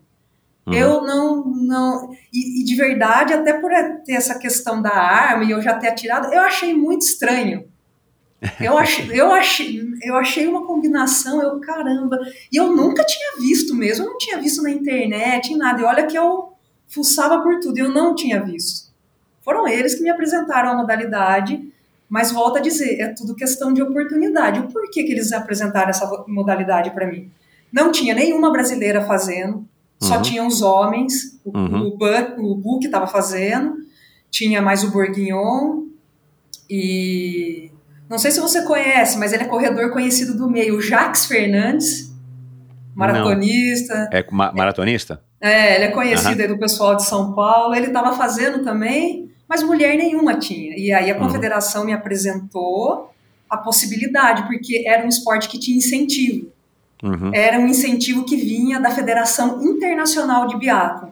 uhum, Então, por exemplo, a arma eu não precisei comprar, porque a arma era a do BUC, que a- essa Federação Internacional deu para o BUC e o BUC ia deixar. Então, o BUC ia repassa- Aham. repassar para mim. pertence à à CBDN, entendi. É.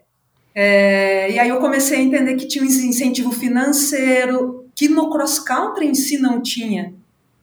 Então eu, ok, vamos fazer biathlon. Caramba, e o que que teu pai achou a hora que você falou que vai, pai, agora eu vou fazer, além de eu ter aprendido a esquiar e ter visto neve pela primeira vez, agora eu vou começar a atirar e esquiar. Então, num primeiro momento achou legal, né? Naquele ano de 2018. Atirar em quem, filha? Vai 2000, atirar é. onde? Em quem? Não, isso aí ele. ele... Eles vão soltar uns passarinhos lá, umas codornas pra você matar. que horror. É, no primeiro momento ele gostou, mas nos anos seguintes isso começou a incomodar meu pai. Que foi quando Uhum. comecei a viajar muito e ficar muito tempo fora de casa. Ah, tá, mas não por causa do tiro, né? Não por causa do tiro. Não, por causa do tiro não. Por causa do tiro ele adorou. Cara, que Mas- legal. É. Aqui no Brasil você treina a pontaria? Já treinei mais. Uhum. Ficamos um bom período aí sem treinar. Esse ano, o ano passado o ano retrasado eu não treinei nada de tiro, porque simplesmente não ia ter sul-americano por conta da Ah, não, sim, é, ó, anos de Esse Covid, ano, mas digo assim, é. aí, aí tem alguma estrutura aqui que é fornecida, não sei se é pela CBDN, Não, aí você não vai para a. Confederação Brasileira de Tiro para Não. treinar o Não, tiro? eu tenho, que, eu tenho que encontrar os meus caminhos. É, Mojimirim estava sem um stand de tiro, que foi Uhum. inaugurado um agora. Uhum, E inclusive eu nem. Eu preciso fazer uma visita lá, uhum, mas já sei mais ou menos como que funciona. Aqui no Brasil não existe uma linha de tiro de biatlon. A linha de tiro de biatlon, ela tem um alvo de biatlon de metal, é, e como para quem é, acompanhou as provas, ele é um alvo que quando você acerta ele, ele fecha. exato. é. Eu preciso ver, né, o tiro que eu errei ou acertei. E o tiro no biatlon é um tiro que se faz com a frequência cardíaca alta. Então, como que se treina biatlon na Europa no verão, por exemplo, quando não tem neve? Uhum, É, onde tem a linha de tiro, tem uma pista de roller ski. Então, a gente anda de roller ski, a mesma coisa. Ah, e que atiro. legal. Aqui, ou em locais que não tem, o que, que a gente pode fazer? Correr em volta do local, ou Uhum. colocar uma bicicleta, uma bicicleta ergométrica, Ergométrica. e isso. Fazer a frequência subir. Isso. Então, assim, é, treinar o tiro aqui no Brasil é um pouco complicado para a gente por uma questão assim, a gente não tem um, um lugar, um alvo é, que seja específico do biatlon, então eu tenho que atirar no papel, alguém precisa olhar para mim com a luneta no tiro, Então é um pouco mais bem mais complicado, Bem na mais verdade. complicado, né? é. Na verdade, improvisado, né? É, o tiro, no nosso caso, é bem improvisado. O que dá para fazer que eu treino? É o treinamento de tiro em seco, que isso eu faço na minha casa. É, a gente ti, é, treina a atirar sem, sem disparar nenhuma munição. A arma fica toda descarregada, mas eu entro na posição do atirador e eu treino o peso da arma no meu corpo, Uhum. é, o movimento que eu tenho que fazer de respiração, e eu coloco um alvo na, na parede e eu simulo o disparo sem saber onde eu, se eu acertei Claro, ou é. não. É, é. E existem Mas também. quem que te ensinou tudo isso desde o começo, assim? Tem um- a gente tem um técnico aqui, alguém que, sei lá, Não, fez algum no- intercâmbio, no- vem algum não, russo, no- algum no norueguês? não, no começo, quando eu fui pro, bia, pro biatlo, eu fiz um curso de tiro básico, normal, que eu de fiz tiro uma escola com de arma tiro. de fogo. Isso, treinei, atirei com, com revólver, com a carabina olímpica, para eu tirar toda a documentação, precisa fazer esse curso. E aí eu comecei a viajar, é, e aí eu aprendi tudo isso fora. Tudo. Você, você como uma biatleta Hum. é, representante da, do Brasil, você precisa ter uma autorização de tiro? Tenho, eu tenho que ter um documento de CR, né? CR CAC, que eles chamam. Eu não tenho um Uau. porte de, de arma, eu não posso. é, é eu não, Andar não tenho, armada por aí? armada. Mas a minha arma, como uma arma de qualquer atirador esportivo, né? Esse documento me permite que eu tenha ela na minha residência. E aí tem o documento que é a guia de tráfego, que eu posso Uhum. transportar ela até o estande de tiro e disparar. E é, é, porque ela é uma Uhum. arma calibre 22, é uma arma de fogo normal. Eu preciso ter toda a documentação que um atirador esportivo tem. Eu não entendo nada de armas, tá? Nada, zero. É, é- essa arma, se você colocar uma bala de verdade, funciona, é isso? Não, a bala que a gente usa é de verdade. O biathlon é um esporte que se atira com uma munição de verdade. E, Uau. inclusive, na neve, uma, uma munição um pouquinho diferente, porque a pólvora e tudo mais por causa do frio. Mas é uma. Aqui no, no Brasil, eu atiro com munição normal, uma Ah, então 22 lá. normal. Desculpa, é, realmente eu não. Eu achei que fosse uma arma, vai. Não, mas lá, é uma curiosidade mais como de. uma arma de chumbinho, uma, uma arma Não. de pressão, Não. evoluída, é, claro, né? é uma curiosidade que todo mundo tem. É uma arma, é as- uma arma mesmo. Você É pode uma arma mesmo. matar uma codorna com a arma. Entendi. Até uma pessoa.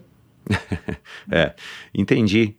Caramba, meu, quanta, quanta, enfim, circunstâncias complicadas, né, cara? E você, e você foi curtindo, enfim, né? Acreditando que era um caminho que você queria seguir que estava muito mais legal do que na publicidade. Com certeza. Que bacana, cara. E quando que entrou a corrida na tua vida aí, para você ter tido todos esses resultados e tal que eu já mencionei aqui? Então, e, e aí a corrida entrou por causa do esqui, porque eu tinha, né, tinha tá, lá habilidade para esquiar, mas eu tinha que melhorar muito a minha condição física. Para Claro. quem não conhece, o esqui cross country, ou o biathlon, né, que o biathlon é nada mais é do que a mesma corrida de esqui cross country, a única diferença é que a gente atirar. isso, e a gente carrega a arma o tempo todo É. é o esporte de mais é, alta exigência, demanda física que tem. Todos os, os maiores índices de VO2 já identificados na história são de esquiadores. É mais Ah, alto eu acho que do eu ouvi que você falando isso. Aham. é mais alto do que um corredor, do que um triatleta, do que um ciclista. Do que um ciclista? É. Caramba, meu. E a exigência é muito grande. E assim, aí o que, que acontecia? Para eu treinar aqui no Brasil, quando eu estava fora, não estava na neve, eu tinha que treinar como um triatleta treina, eu tinha que melhorar muito a minha condição. Então eu tinha que Uhum. pedalar, tinha que andar de roller ski, só que o treino de roller ski sempre é mais complicado porque eu preciso de um local adequado e aí a corrida era a maneira mais simples, Claro. né, de eu melhorar Uhum. essa condição física. Uhum. Qualquer é, esquiador de cross country ou biatleta corre também durante o verão. Né? Alguns mais, outros menos. A maioria hoje em dia corre menos, porque é, nos últimos anos, nos últimos 10 anos, vamos falar, cada vez mais está se intensificando o treinamento no roller ski de verão. Mas se você olha para um passado lá, todo esse pessoal corria muito. Tanto que tem é, histórias de atletas que foram para Olimpíadas de verão e inverno. Alguém foi no verão correndo ou no ciclismo, e daí no inverno foi para o ski cross country ou para o biatlo. É lógico, isso, ou se a pessoa é um fenômeno, ou se Claro, ela é de um, de um país que é, não tem uma equipe muito grande nas duas modalidades, Sim, sim, né? é, é. Porque Claro, cada é vez. um, um na verdade- americano não vai conseguir fazer isso, aliás. Não, é. Até pode, mas vai ser muito menos provável, né? Do que, Isso. sei lá. Porque Aham. as coisas vão ficando cada vez mais específicas, né? Exato, exato. Então, é não esporte de, adianta- de alto, é. altíssimo, não é nem de alto, né? Altíssimo rendimento, é. Mas foi, foi por isso. Eu precisei começar a correr porque eu precisava melhorar minha condição física para o esqui. Só que daí é aquela história, eu comecei a correr, treinei pra caramba e comecei a ver que, que eu E você curtia a corrida? Co- Curte a corrida até hoje? curto até hoje, curtia, e aí o que chamou muita atenção minha foi essa questão de, de correr no mato, né? Corrida de montanha. Uhum. E gosto, E gosto quando, é que muito. você, e quando é que você cruzou caminho com o Roberto Carnevale, que é amigão meu da faculdade? Então, o Lá Beto era. Pinheiros? Da onde? Então, o Beto ele estava envolvido com a confederação quando eu comecei. Ele era. Ah, não sabia. Ou ele É. me falou já alguma vez, eu não me recordo. Eu encontrei ele esporadicamente lá no clube, mas nós estudamos juntos na educação física na USP. E eu comecei, Ah. eu comecei a correr por causa do Beto. Porque é, eu vi os teus me- posts lá, Time to É. Run, né? Não sei. assessoria É, ele, dele. ele me treinava, né? Quando ele, é, naquela época a confederação assim estava muito, eles estavam entendendo o que seria a estrutura de uma equipe, o que precisaria, né? Então o Beto aham. era o preparador físico. Isso, é, a gente não- preparador físico. Isso. A gente não tinha ninguém específico, um treinador de esqui aqui no Brasil. Aham. ninguém do biatlo. E aí eu comecei a correr, né? Porque eu- o Beto passava toda a minha planilha de treino, quanto que eu tinha que pedalar, o quanto que eu tinha que andar de roller ski e correr. E ele participava de prova. E eu comecei a ir em prova de corrida com ele, com os alunos dele. Foi por isso que eu comecei a competir. E a gente fez várias provas juntas. A, a Two Oceans, eu fui porque o Beto me colocou no pacote com os amigos de- dos alunos dele. Ele correu a Two Oceans? Correu. Ah, eu não sabia, cara. A Conrads, quando eu fui, fui com o Beto. O Beto correu também, com os alunos. E a maratona de Boston eu fui. Aí eu entrei no pacote da corrida do Beto. Caramba, cara. E, e- e a corrida não te seduziu, até por conta de resultados excelentes que você teve? Seduziu. é, E principalmente na corrida de montanha, que é onde eu tinha os melhores resultados, né? Uhum. Mas aí pense- cheguei a pensar muito ah, até na questão daí da corrida de rua, da corrida de pista, maratona, porque daí volta sempre a mesma história, né? Modalidade olímpica, né? Uhum. Mas eu sabia que eu, muito difícil eu ir a uma Olimpíada na corrida, né? Ah, é, as chances são muito menores do que São no, eu muito, imagino, né? Do que no biatlo, é, no esqui. Aham. É uma coisa que às vezes eu que me questiono até hoje se eu tivesse deixado totalmente o esqui de lado e talvez focado na corrida em si. É, não sei, poderia, não dá para saber, né? Uhum. É. Mas e levar uma vida é, de carreira dupla, assim? Mas foi o que É eu impossível? fiz. Não, foi o que eu ah, fiz tá. durante todos pro. esses anos. Aham. Aham. E aí o período que eu tô aqui no Brasil ou que não tem neve, né, não tá tendo competição calendário, né, das competições de neve, é o que eu faço, eu tô correndo. Eu volto Então você correr. treina a corrida, assim, você treina, tem uma planilha ou tem um, um cronograma que você treina a corrida, tem essa, corrida. essa meta e eventualmente tem uns hiatos que, que é quando você está fora do país e eu imagino que quando você esteja fora do país é em situação de muita neve, É, talvez não dê nem para correr. É, mas corro bastante na neve. E eu fico longe da corrida dependendo da importância do momento Ah, do esqui. Isso, Então, é por exemplo. É, 2020 foi um ano que eu corri muito pouco, porque eu tava tentando. É, 2021, porque eu tava tentando a vaga olímpica no esqui. E aí precisava ser realmente muito específico. Eu tinha Claro, muita coisa é. que eu tinha que corrigir na técnica e tudo mais.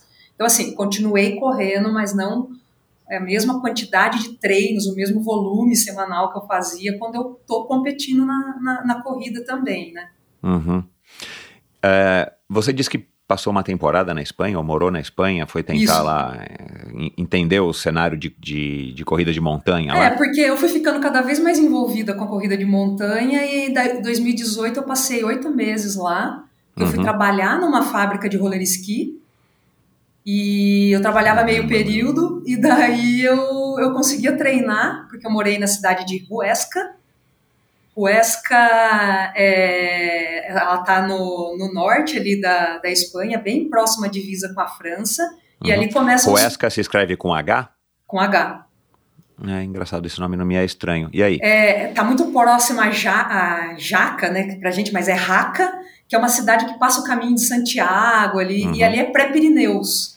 Uhum. Então, assim, é, eu morava na cidade e eu tinha acesso à alta montanha muito perto, muito, muito próximo, Claro, muito fácil. é. Coisa Parece que que, lá é o paraíso, né? Do mundo, É. acho que é o melhor lugar, né? A, a Manu Vila Seca já teve aqui, ela mora lá, né, até hoje. Ela mora na Catalunha, né? Isso, é, Isso. mais pro sul, bem, quer dizer, bem pro sul, aham. É, mas também ali é Pirineus ali, né? Então tem muito acesso. E Uhum. aí eu fazia isso, eu trabalhava à tarde nessa, nessa fábrica de roller ski. Mas na área de publicidade, de marketing, de comunicação, Não, ou o quê? assim, eu fiz algumas coisas, mas é, quando eu tava lá, eu trabalhava na fábrica mesmo. É, era uma fábrica pequena, mas eu, eu montava roller ski, Uau. descarregava E você conseguiu isso lá? Ou você já agitou daqui e foi... Não, eu- já foi daqui, porque Uau. o, a empresa, né, é, ela começou a me dar um suporte dois, três anos antes Entendi. disso de eu ir para lá. Eles me mandaram o roller ski e aí eu tinha o contato com o dono da empresa e foi por isso que eu acabei indo para lá. Aí Uhum. já conhecia gente da, da equipe da Espanha de esqui que também morava lá e corria na montanha. Uhum. Então, quando eu fui para lá, foi já com tudo meio estruturado e para ficar lá e para entender. Eu queria entender como que era o mercado de corrida de montanha na, Na Espanha. na Espanha, porque é a meca, né, ali. É a Meca, então. É. E, e, e você tinha data para voltar ou você foi sem a passagem de volta para ver o que, que ia dar? é, e... Não, eu, vou, eu voltei no meio desse, né, desse, desse período de oito meses, porque eu competi no Sul-Americano aqui. Eu sempre tive com- Ah, compromisso claro, com é. Você não tinha dado uma pausa na tua, na tua carreira Não, como que atleta de neve, voltei, ah, claro. competi Aham. no Sul-Americano de esqui. E o que me fez ficar para lá e que eu não, eu não tinha essa certeza se eu ficava ou não, que foi o período que eu aproveitei para tentar tirar a minha cidadania italiana. Uhum. Aqui eu tinha algumas Esse teu barreiras. sobrenome é italiano? É italiano. E sim. Uhum. É, eu tinha algumas barreiras aqui porque o sobrenome estava errado e aí tinha uma tentativa de tirar pelo consulado italiano na Espanha. Então, assim, é, foi um período meio é, de tentar fazer isso por lá. Acabou Uhum. não acontecendo, não consegui. Uhum. Uhum. E aí, ao fim desses oito meses, que eu decidi, bom, o que eu queria, prioridade, eu queria ter o passaporte. Uhum. E aí eu decidi voltar no final de 2018 para reunir todos os meus documentos aqui. E aí no início de 2019 eu já voltei para a Itália para fazer o processo de cidadania lá. E aí é uma outra história louca que eu acabei correndo pela equipe de Assisi e eu fiz um monte de prova de corrida pela equipe de Assisi. Ah, Eu fiz, uma, eu fiz umas provas de corrida na Itália nesse período que eu nunca imagi- imaginava que tinha umas provas super legais. Existe um giro, na região ali existe um giro, como se fosse um tour de esqui, que são quatro dias, quatro etapas de corrida, cada dia numa cidade diferente. Muito legal, olha. é. E você fez isso para facilitar a obtenção do, do passaporte. Deu certo no final das contas? Não, eu fui lá para tirar o passaporte. Eu acabei caindo em Assis ali para tirar o passaporte. Uhum. E deu Porque- certo. E deu Você certo. tirou? Tá, Tirei. Tá. E esse- Uhum. esses 86 dias que eu fiquei lá para tirar o passaporte, eu não podia trabalhar, né? Porque eu não tinha documento. Fica pre- fiquei presa a toda essa questão. Eu não sei, a maioria das pessoas assim que conhece o processo de, de cidadania, né? Tem que esperar o vigílio vir em casa, né? Você não pode sair. Então, assim, tinha os horários que eu podia. Então, o que eu fazia? Eu continuava treinando.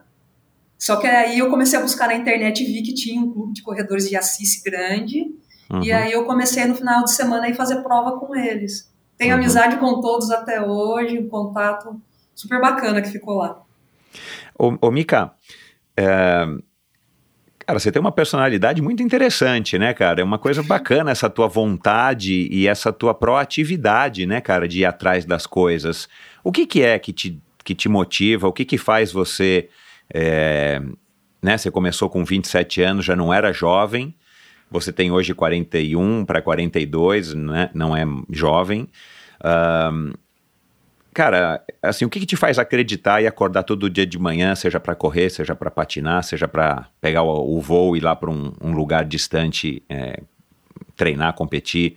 É, o que que fez você ter essa resiliência, cara, de ter 32 medalhas conquistadas em Sul-Americano, que, que é um recorde, para quem não sabe, eu falei aqui no começo, né, mas é um recorde é, que, aliás, ainda está vivo, né, porque você ainda está competindo, está só esperando ter o próximo Sul-Americano. Da onde que vem essa vontade? O que que, é, o que, que te motiva? Não sei. É, acho que durante todo esse processo. Foi o trauma assim, da publicidade? Olha, isso tem, uma, isso tem uma parcela enorme. Isso eu posso garantir para você que tem uma parcela Cara, enorme. você sabe que eu, eu, eu você estava falando aqui no começo, até anotei aqui, eu gravei com o Márcio Santoro, que é o CEO da África, uma agência enorme é de propaganda isso. aqui, né? Cara, ele tem como lema, meu, praticar esporte a vida inteira e, e praticar sério. É. E a hora que você está na agência, trabalhar, né, cara? Depois, se você quiser, eu te conecto com ele. Quem sabe tem aí uma, uma, maneira de quebrar o teu trauma e de repente você conseguir uma vaga lá na África. Quem sabe? Porque, cara, eu gravei com ele, é um amigo meu aí de longa data e, e, e, é bacana, cara, a visão dele. Ele é um cara que é super surfista, agora ele virou um super ciclista. É, e ele fala isso, cara. Acho que até no WhatsApp, no Instagram dele tem lá. É, é play hard, work hard. Ele fala, cara, quando eu tô trabalhando, eu tô trabalhando, mas a hora que eu que eu saio da agência, não levo o trabalho para casa. E aí agora eu vou me divertir fazendo o esporte dele, que seja é, uma natação, uma surf trip, não sei para onde. Mas enfim, esse é um outro assunto. Mas você não identifica, cara, o que, que é isso? Assim, a tua mãe nunca chegou, dona Maria Neuza, Neuza Maria, né? Neuza Maria. Dona Neuza Maria nu, nunca, nunca chegou para você e falou, ou tuas irmãs, tipo, ah, a Mica é assim desde pequenininha, tem, tem isso ou tem aquilo. Não, assim, eu eu sempre fui muito ativa, procurei fazer bastante as coisas. Não sei se. Não, sem brincadeira nenhuma. Essa história de escapar do escritório foi um desespero mesmo. Eu, eu, eu reconheço que foi a maior parcela de tudo isso. Só que daí eu fui me descobrindo, na verdade, né? Uhum. E uma sequência de coisas foi puxando a outra. É... Mas eu, eu não saberia te dizer. Quando você uhum. começa a perguntar as coisas muito assim, eu já não gosto muito de falar, porque eu sou uma pessoa que não gosta muito de falar de mim. Não, não tem problema não, não precisa é, falar não. Mas eu não... Mas o que que você... E, e, o que que é legal dessa mica que você está se descobrindo ainda? Uma mica super atleta, uma mica super corredora, uma mica super resiliente, que vai atrás e que... Cara, porque assim, as coisas não foram caindo, né, para você. Eu imaginei que as coisas tivessem acontecido assim de uma maneira... Na minha cabeça aqui, né? Ah, às vezes, sei lá, alguém ofereceu, aí deu certo, aí é não sei o quê, e, e de repente você tá no flow, né, como o pessoal diz, e, e tá não. tudo bem. Cara, mas você não. foi. Não, eu fui casca teimosa. de ferida, né? É, foi indo atrás, teimosa, foi lutando, mandando e-mail. Teimosa, cabeçuda. Teimosa. E eu brigo. eu brigo até hoje com muita gente para poder competir. Uhum. É, eu brigo com gente que está ao meu redor que fala: caramba, mas até quando você vai continuar fazendo isso? é, eu brigo com um sistema, mas eu não, eu não consigo me ver é, pelo menos nesse momento, é uma coisa também que eu estou preparando, me preparando, a gente sabe, né, atleta tem um prazo de validade. Exato, né, e tem uma hora também talvez que você, mesmo você que é super, é. É, é, é, super resiliente e tal, tem uma hora que a gente vai cansando, vai né, cansando, não tem como, né, vai. fisicamente, tá... né, não é, só é, psicologicamente, física e psicologicamente. Praticar esporte eu vou conseguir fazer por muitos anos, ser competitiva num esporte tão exigente não vai ser bem assim, né. Exato, é. Então assim, eu, isso isso eu tenho, acho que bem resolvido até dentro de mim. Uhum. É... Mas é. Não sei. Não sei. Essa eu não saberia te dizer. Uhum. E o que, que, é o pior dessa tua trajetória, dessa mica pós 2000 e, vai, vamos dizer aí, 2005, a hora que você falou, cara, eu vou, vou mudar de vida e preciso descobrir o que, que eu vou fazer agora. É, e se, esse caminho que você encontrou, o que se, que... Se você tivesse feito uma pergunta para mim, essa mesma pergunta lá nos anos de 2013, 2014, 2015, talvez eu iria contar para você aqui, me lamentar com um monte de coisa que deu errado, e teve um monte de coisa que deu errado. É, e talvez eu, eu foi um período que eu fiquei tão mal assim que eu não enxergava a vida em preto e branco das coisas que aconteceram. Uhum. Mas tudo isso passou. Uhum. Hoje, é, se, eu, se você fazendo essa mesma pergunta para mim, eu tenho uma visão completamente diferente. Eu não sei, eu, eu só aprendi, eu só me, acho que eu me, acabei me tornando uma pessoa melhor depois de todas essas histórias. Se eu tivesse que escolher, né, porque nem tudo é, é né, nem tudo é só positivo, né? Então alguma coisa tem de negativo. Esse, esse período fiquei muito longe de muita gente, né? Quando eu, eu, eu viajo muito, eu eu fico distante de pessoas queridas, né? Fico distante dos meus pais, da minha família, dos amigos. E talvez tenha sido não ter criado laços, né? Porque eu sou uma eu sou uma solitária. Eu, eu viajo, uhum. no momento que eu tô com a equipe, eu tô com a equipe, mas eu vou fazer muita prova sozinha. Eu fiquei muito tempo sozinha fora do país, nessas coisas, nessa questão de querer ir, de trabalhar, de fazer uhum, uhum. É, as coisas. Eu acho que seria isso. Uhum. Esse, é, essa questão é, daí minha como pessoa, assim, essa parte de, um, é, de me relacionar com outras pessoas. De resto, eu acho que se tivesse que fazer, eu faria tudo novamente. Eu acho que tudo isso só deu uma ajeitada melhor na carga para essa vida. Uhum. É, a gente vai vivendo e vai aprendendo e, e, e a gente só torce para estar tá aprendendo mesmo, né, e evitando de cometer os mesmos erros, mas cada escolha é uma renúncia e, e muitas vezes a gente é, não consegue perceber, como a gente já falou aqui, né, no, no calor do momento, naquela época onde você está vivendo essas coisas e, e, pelo que eu estou entendendo foram muitas emoções, né, na sua vida aí, é, principalmente nessa época aí que você estava enfim, é, é, buscando todo esse seu sonho de, de viver do esporte de neve, é, mas a gente só consegue fazer avaliações mais claras a hora que tudo já passou, né? Isso é normal e, e, e com todos nós é assim. Agora, eu, eu peguei aqui numa das suas é, entrevistas, é, ou no seu release, aliás, você está muito bem assessorada, né? Porque, cara, é, é, muito bacana esse material que todo que você me mandou e os e-mails que você foi me mandando ano passado, né, na, na tentativa da seletiva para da classificação, né, para os Jogos de Pequim de inverno, que é, infelizmente você não conseguiu a vaga, mas é, você falou uma coisa a respeito das medalhas, dessas 30, na época 30 medalhas, né, hoje são 32 medalhas em sul-americano, é, que você diz assim, cara, esse número de medalhas é mais sobre a longevidade no esporte e, e, e claro, né, nessa mesma competição sul-americana, né, é, é sobre consistência. O que, que isso significa para você? Assim, o que, que, o que, que, te, que sensação que te dá a hora que você olha essas 32 medalhas? Aliás, para quem estiver nos assistindo, a Mica não está na casa dela. Esses quadros eu entendo que não foi você que pintou, apesar de você ser uma desenhista. Não, né? não sei se você também é uma pintora. A Mica está num estúdio lá, meio profissional de uma agência. Ela está numa agência de publicidade, mas ela não trabalha lá, fiquem tranquilos. É, é... essa eu não preciso fugir. é, e eu imagino que na tua casa, né, é, as medalhas estejam lá todas expostas deve ter um quadro com 557 mil medalhas e tudo mais. Mas a hora que você. Não tem? Não, eu não tenho nada. mas a hora que você sabe, né, que você vê, que você se recorda, talvez você já não se recorde mais de todas, mas, né, e, e que você vê assim, cara, meu, eu tô aqui faz, né, é, é, sei lá, já são desde 2008, né, já são quantos anos? É, 12, 13 14. anos.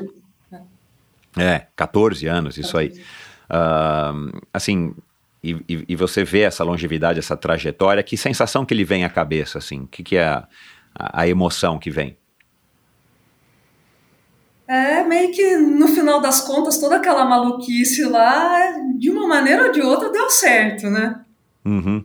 Eu acho que, que é mais ou menos isso, porque quando eu, eu falei que eu ia esquiar, como eu te falei, muita gente falou, não, tá maluca tá maluca, uhum. não vai conseguir, ah, agora não é agora não é mais idade para isso, né? Então daí quando eu olho para tudo isso lá atrás e vejo que no final das contas as coisas acabaram dando certo, né? É... Porque o que que acontece? Eu nunca, desde que eu comecei, eu entendi que uma campeã olímpica eu não iria ser. É? Uhum. Só se eu tivesse na, nascido na Escandinávia. Não foi o caso, né? E mesmo assim ia ser difícil, de tanta esquiadora boa que tem lá. Exatamente, eu ia é, falar isso. É. E então, é, como eu sabia que esse objetivo nunca ia ser alcançado, eu coloquei objetivos menores. Então, por exemplo, o que, que eu pensava? Bom, as chilenas e as argentinas aqui, meu, elas têm neve, coisa que eu não tenho, mas se eu começar a ganhar delas aqui, aí quer dizer que o negócio está melhorando pro meu lado, né? Então, eu foquei muito o tempo todo, é, teve uma importância muito grande sempre na minha preparação, é, no meu calendário e no que eu dava realmente importância para essa competição sul-americana. Então, é mais ou menos aquela coisa assim: se eu não consigo fazer tudo o que eu quero, né, pelo menos eu vou fazer o que eu posso. Então, ser competitiva aqui na América do Sul já era uma coisa que me deixava muito motivada e era uma coisa mais alcançável, né? E foi, e foi, e foi assim que, que se desenvolveu a minha carreira, né? É, tem outros atletas que, que decidem talvez não fazer tantas competições continentais assim, mas eu tenho um carinho super especial pelo sul-americano, principalmente de biatlo, mais pelo de cross country também. E porque é aquilo, é, é, eu tinha que escolher também onde eu podia, poderia ter o meu espaço, né? E não adianta eu projetar um negócio que eu não ia conseguir. Né? Exato, até porque Alguns... você já não era, como a gente falou, né? Você não era mais uma menina, um, sei lá, uma jovem inocente. Você já tinha idade para realizar essas coisas, né? É, e dessa questão que você falou, do meu material e tudo mais, é, os amigos até brincam, falam assim, bom, no final das contas ela acabou empreendendo com o esporte, né? porque eu também entendi de tudo isso que ser apenas uma atleta a mais, eu não ia também. Qual seria o meu diferencial, né? Exato, tá então. Tá certo, chama atenção eu, eu, eu ser de uma cidade do interior, ainda estar aqui maior parte do tempo e competir na neve. Mas e todo o entorno né, né, disso? Ok, morre aí, mas e aí? O que mais eu posso gerar né, de, de conteúdo para tudo isso? E aí que entra essa questão do, do projeto de reflorestamento e, e, tudo mais. Eu não sou só atleta que compete, né? Então eu sou atleta que compete, que planta árvores, então é... existe todo um contexto por detrás disso, né? Esse projeto foi iniciativa sua ou foi um projeto que te enfim, não. que co-criaram com você, foi, o Pódio Verde, porque é uma iniciativa minha. bem interessante, né, é, cara? O que que acontecia? Eu tava... É, o meio ambiente sempre foi uma coisa que me chamou a atenção, e é, quando né, eu fui cada vez ficando mais próxima do biathlon, o biathlon sempre foi um, um, um esporte que eles deram uma atenção a isso, porque o problema de neve é real, né? É, algumas competições a gente já consegue, só consegue fazer em neve artificial, por toda essa questão climática. O inverno mudou muito. Então, se quando eu comecei lá atrás, em 2007, 2008, 2009, não faltava neve onde eu, onde eu estivesse, a partir dos anos ali de 2013, 2014, eu tive um monte de, de prova cancelada por falta de neve. É, inclusive eu, eu descobri esse ano que em Pequim foi 100% da neve 100% artificial, artificial, né? É Por isso que quando eles daviam, eles abriam o plano das câmeras, você não via neve em volta. Não. Né? Mas tinha neve onde os caras estavam competindo e, e, muita neve, né? Eu fiquei chocado, eu, não, eu sabia que a gente vive um problema de neve, né? As estações de, de esqui, enfim, tem que fabricar neve muitas temporadas, mas eu não sabia que era 100%. Não, é, é, é muito real esse problema. E aí, quando lá em 2014 eu estava tentando patrocínio com uma, com uma empresa da minha, da minha cidade que mostrou uma abertura e era uma empresa de fertilizantes. E daí eu falei, bom, vamos sentar e pensar. E foi aí que veio a ideia. Eu apresentei para eles o projeto. Olha, vocês não querem me patrocinar? E vamos fazer o seguinte: vamos fazer um mecanismo de que cada vez que eu subir ao pódio vocês plantam uma árvore, né, uma quantia de árvores. Então fui eu que cheguei até o departamento de marketing da empresa com, com esse projeto. Isso foi no final de 2014. É, a gente iniciou o projeto em 2015 e a gente segue com ele a todo vapor. Esse ano a gente já vai ter é, as ações é, à parte, né? Porque no final das contas o, o, projeto foi se desenhando de uma outra maneira. Então a gente não planta só mais árvores, né? Então em alguns eventos a gente distribui mudas para as pessoas.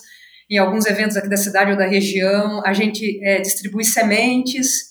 E sempre que eu estou aqui, eu vou a escolas da região, a, a ONGs, a empresas que estejam interessadas no projeto, a gente vai falar sobre meio ambiente, e esse ano não vai ser diferente, a gente vai fazer uma semana do meio ambiente aqui com, com uma escola pública específica, e a partir do momento que eu começo a competir, é, a gente começa o mesmo esquema. Subo no pódio, registra lá.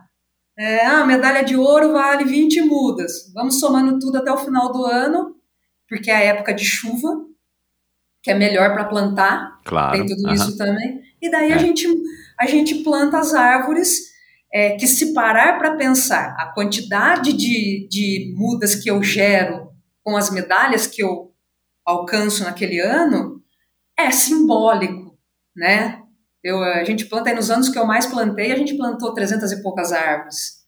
Mas é, é dentro desse simbolismo todo que a gente quer chamar atenção para a causa, Exato. né? Eu achei uma ideia, eu achei uma ideia muito legal desde o primeiro momento que eu, que eu soube, enfim.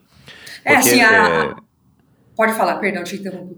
Não, é exatamente por isso, porque, cara, eu achei uma ideia legal, é uma ideia super simpática, né? Para Visa Fértil é, é legal, porque é uma empresa de, de fertilizantes e tal. E, e, cara, demonstra a, a tua preocupação, o teu engajamento, no- né? E tem tudo a ver com a neve, quer dizer, é, com a corrida de montanha também, por que não, né? Então, assim, é uma maneira que o esporte tem de conscientizar as pessoas, e já que você é, tem essa. atrai a atenção da mídia por todos os seus feitos, é, por que não aproveitar isso, por mais que seja simbólico, para passar uma mensagem positiva para quem está te acompanhando e, e- e é teu fã? E esse, e esse projeto acabou chamando a atenção internacionalmente. Tem várias matérias aí, é, em alguma prova que eu fui fazer fora é, do país, e que daí eles vêm perguntar, e daí a- acabam tendo conhecimento. E o conhecimento maior é da IBU, né, que é a International Biathlon Union. Isso, E aí eu vi hoje- aqui no site. É, hoje, por conta disso, eu sou embaixadora da sustentabilidade pela IBU por causa do projeto de reflorestamento. É, que legal, parabéns. Puxa, e, e é, uma, é uma ideia de um publicitário, né? De uma publicitária, né? A ideia de quem tá, quem É, tá com aí a cabeça. voltou a publicitária de novo. é, bacana, pô, e, e desde 2005, né? Você vê como uma coisa que tá dando certo. Agora, Mica, é, eu, vi aí que você tem diversos patrocinadores, apoiadores e tal. Você consegue viver do esqui, do teu esporte, ou você tem que fazer trabalhos esporádicos, ou sei lá, é, de vez em quando você tem que dar os teus pulinhos. Dá para se viver? Olha, nos, nos- posso te dizer que nos últimos é, três ou dois anos eu consegui reunir um pool de empresas que eu tenho um patrocínio mais consistente. Aham. Porque eu fiquei um período assim que não tinha, ou não tinha patrocínio nenhum, ou era, era uma coisa muito pequena, né?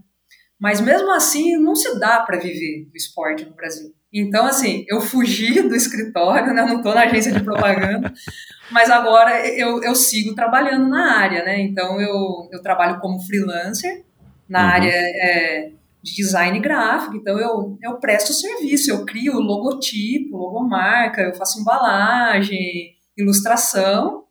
Mas a maior parte do meu trabalho hoje é criar é, conteúdo digital. Eu atendo duas empresas fixas que eu tenho e eu tomo conta das redes sociais das empresas, é, trabalho com comunicação interna. é, não consigo ficar sem trabalhar, não dá, a conta não fecha. Uhum. E quando a gente fala até em viver, por mais simples possível que seja o meu estilo de vida, Uhum. todos os esforços acabam sendo voltados para o esporte. E eu trabalho para continuar colocando dinheiro no esporte. Uhum. É, então, é, é aquela coisa meio assim: não é que eu vivo disso, é que eu vivo para isso. Entendi. É. É uma diferença boa, né? É, Bom, para terminar, alguém está nos ouvindo aqui ou alguém já deve ter te procurado e está pensando, puxa, será que eu posso começar então no biathlon? Eu nunca esquiei, nunca vi neve, mas a Mica fez, eu posso fazer. É possível. Se alguém foi lá e fez, é possível. Que conselho que você daria, ou se já te procuraram, que conselho que você deu da mesma maneira que você que você teve lá com o Hélio, né, que te ajudou? É, então, eu acho assim, até nesses esportes ou em qualquer outro, né? é, a gente tem que dar o primeiro passo, né? Uhum. Não adianta, não depende de mais ninguém, depende da gente. Falando em termos práticos, se alguém tem interesse né, no esporte de neve, é, o contato tem que ser feito com a Confederação Brasileira de Desportos na Neve, né? Eles que vão orientar, é, eles têm site, têm redes sociais e tudo mais. É, a, a, orientação aí como órgão máximo, né, do que organiza o esporte em solo brasileiro, é, eles são a, a, as pessoas que quem tem interesse é, pode entrar em contato, né? Agora, se a gente for falar dessa questão ah, de tentar alguma coisa inusitada, porque é de neve ou até outras coisas, eu acho que, primeiro de tudo, a gente não deve ter medo do ridículo. Foi a coisa que eu mais tive que, que ter durante todos esses tempos, é não ter medo do ridículo, porque eu ouvi muita piadinha quando eu comecei. Quando eu falei que eu ia esquiar, meu, era Jamaica abaixo de zero para lá, Jamaica abaixo de zero para cá. É, a gente leva na boa, tudo, mas assim, tiveram alguns comentários muito maldosos, né? E no final das contas, é a resposta que a gente dá para quem ou questiona, ou quem, sei lá, desestimula a gente, ou coloca, né, faz com que tenha um desinteresse para qualquer coisa daí, é a gente conseguir ir lá e fazer, né? Não sei, eu penso é, dessa maneira. Mas, assim, a gente tem que, que ir atrás, tem que ir atrás, se acha. Ah, eu mesmo tive várias dúvidas durante todo esse processo, o tempo todo, sigo tendo algumas ainda, mas é. Tem que ser essa busca. Eu acho que, que é isso. É, como é que você é, se projeta daqui a cinco anos? Já tem aí alguma coisa na tua cabeça? Já tem algum plano? Daqui cinco anos eu ainda consigo me ver competindo tanto no esqui quanto na, na corrida. Uhum. Daqui cinco anos eu ainda consigo me ver assim. Então, se fosse uhum. esses cinco anos dentro do esporte, é isso. Eu ainda quero estar competindo no esqui no biathlon, uhum. quero estar competindo na corrida e aí, dos meus projetos pessoais, assim, eu acho que eu tenho bastante coisa para fazer e cada vez mais eu quero tentar é, ajudar mais pessoas é, através do esporte, é, tanta questão de motivação e, e, tudo mais, mas assim, do que eu puder usar a minha imagem, é, agora com a questão do personagem e tudo mais, o que, que eu consigo o que, que através do esporte, da minha imagem, eu consigo mudar na vida de outras pessoas. Eu acho que isso já foi evidente para mim nos últimos anos, mas eu acho que agora vai começar a ter uma, uma parte bem maior dentro da minha vida. É o que eu consegui para mim do esporte, é o que eu consegui mudar na minha vida. Agora chegou na hora de eu começar a tentar contribuir aí de, é, de alguma outra maneira. Legal. A tua participação no Esporte TV nas últimas duas Olimpíadas de Inverno também é uma coisa que, que já é uma outra vertente que acaba gerando frutos, né? Porque além de te expor, é, eu imagino que você ganha aí alguma coisa, enfim, e, e, e, e, jogos de inverno vão sempre acontecer e eles vão sempre estar precisando de pessoas com a sua experiência para poder comentar. Não, sim, é, o, o, trabalho ali é remunerado, né? Existe um contrato, todos os comentaristas e narradores trabalham é, dessa maneira. É, para mim, como pessoa, é, é, muito importante isso, e aí vem a comunicadora novamente, né? Tudo que eu aprendo ali, a experiência, é, é mais uma porta que fica. É uma área que eu tenho interesse, eu gosto de falar sobre esporte, então talvez uhum. no futuro que eu, que eu não fique limitada só a esportes de, de inverno, já que eu, que eu que eu gosto de entender assim de todos os esportes, então fica aí uma né, ficaria um espaço para um esporte de, de verão. Tem essa questão que cada vez mais a, a TV quer, né, quer ter mulheres falando de esporte, coisa que alguns anos atrás a gente nunca ia ter. E hoje a gente tem narradoras, Exato, é. narradoras é. falando sobre futebol, né? Narrando então, uma, é. então é um, é um outro caminho bacana também. É, mas eu existem alguns projetos acontecendo em paralelo aí da, da personagem aqui na minha cidade relacionada à saúde é um hospital particular da minha cidade que apoia, eles têm um, um, projeto de uma ala de oncologia infantil aqui, que talvez seja temática. E... Uau, esse é o 12 de outubro que te apoia. É, 22 de outubro. É. 22, perdão. Uhum. Isso. E eu quero cada vez mais poder me envolver com isso para poder ajudar mais pessoas. Que legal, cara. É, uma mulher com uma missão, né? É, acho que dá para a gente resumir aí, é, ou com várias missões, essa é, é, a leitura que eu faço aqui depois dessa nossa uma hora e meia de conversa. Mica, cara, que legal, parabéns, meu, que bacana essa tua trajetória. De novo, eu achei que tivesse sido tudo meio que caindo no teu colo e não, foi a Mica aí pequenininha, leve e ligeira que foi atrás para fazer as coisas acontecerem. Um mérito enorme, parabéns. Parabéns mesmo, assim, é, é um prazer o, o, Endorfina ter me proporcionado isso, né? Se eu não tivesse o Endorfina, talvez eu nunca é, teria chegado a você. Aliás, se eu não me engano, foram ouvintes, né, que me sugeriram você. Você lembra quando eu te procurei a primeira vez? Eu não lembro como é que foi lembro, essa procura. Lembro, inclusive, foi... você até citou o ouvinte, depois ele veio falar comigo, porque ele também é um amigo é o ah. Edu Espanholo. Ah, olha, pronto, Espanholo. olha lá, Edu, obrigado, eu não lembrava mais, cara, que é. legal, olha lá, que bom. Que treinou com o Beto também. Ah, que é. legal, cara, que legal. Vou te pedir o telefone do Beto, cara, eu não sei, eu acho que eu não tenho, para dar um alô para ele e, e, falar que eu, que eu gravei um, um, um episódio com você. Mas, Mica, é, quem quiser entrar em contato com você, seja para é, tirar dúvidas, para esclarecer, seja para te chamar aí para fazer algum freela. É, o melhor caminho é a rede social. Eu não lembro é. se tem site, eu não me recordo São aqui agora. As redes sociais, eu tenho um site que está em construção, mas as redes sociais é a maneira mais fácil, é pelo Instagram, uhum. arroba Mica Piscin. Uhum. É, Mica com K, né? Mica com K, é dois Cs, e Facebook também é outra possibilidade. Uhum. Legal. Eu vou colocar os links para as suas redes sociais e, e, e já para o teu site, né? A hora que ele estiver pronto, você me fala, eu coloco no post do episódio de hoje, lá no endorfinabr.com. E, e para vários assuntos aqui que a gente conversou, para várias matérias que você me mandou, que são super legais. Vou colocar para é, direto o link aí da Panini para comprar aí o Chico Bento Moço.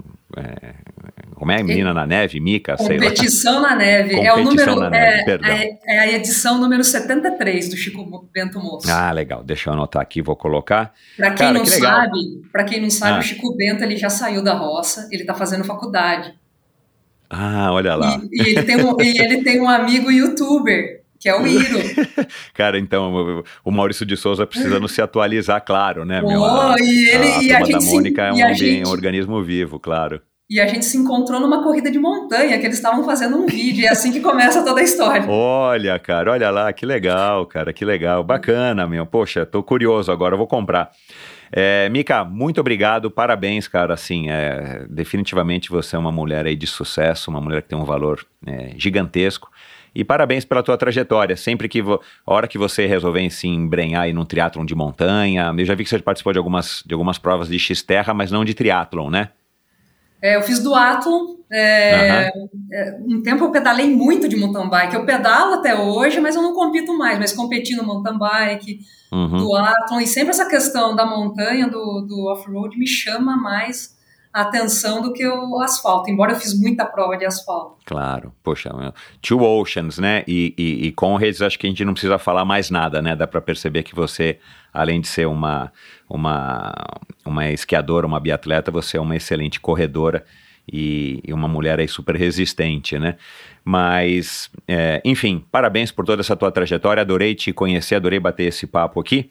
E boa sorte, a hora que você tiver mais projetos, a hora que você quiser comemorar aí alguma coisa e contar, compartilhar, conta com endorfina.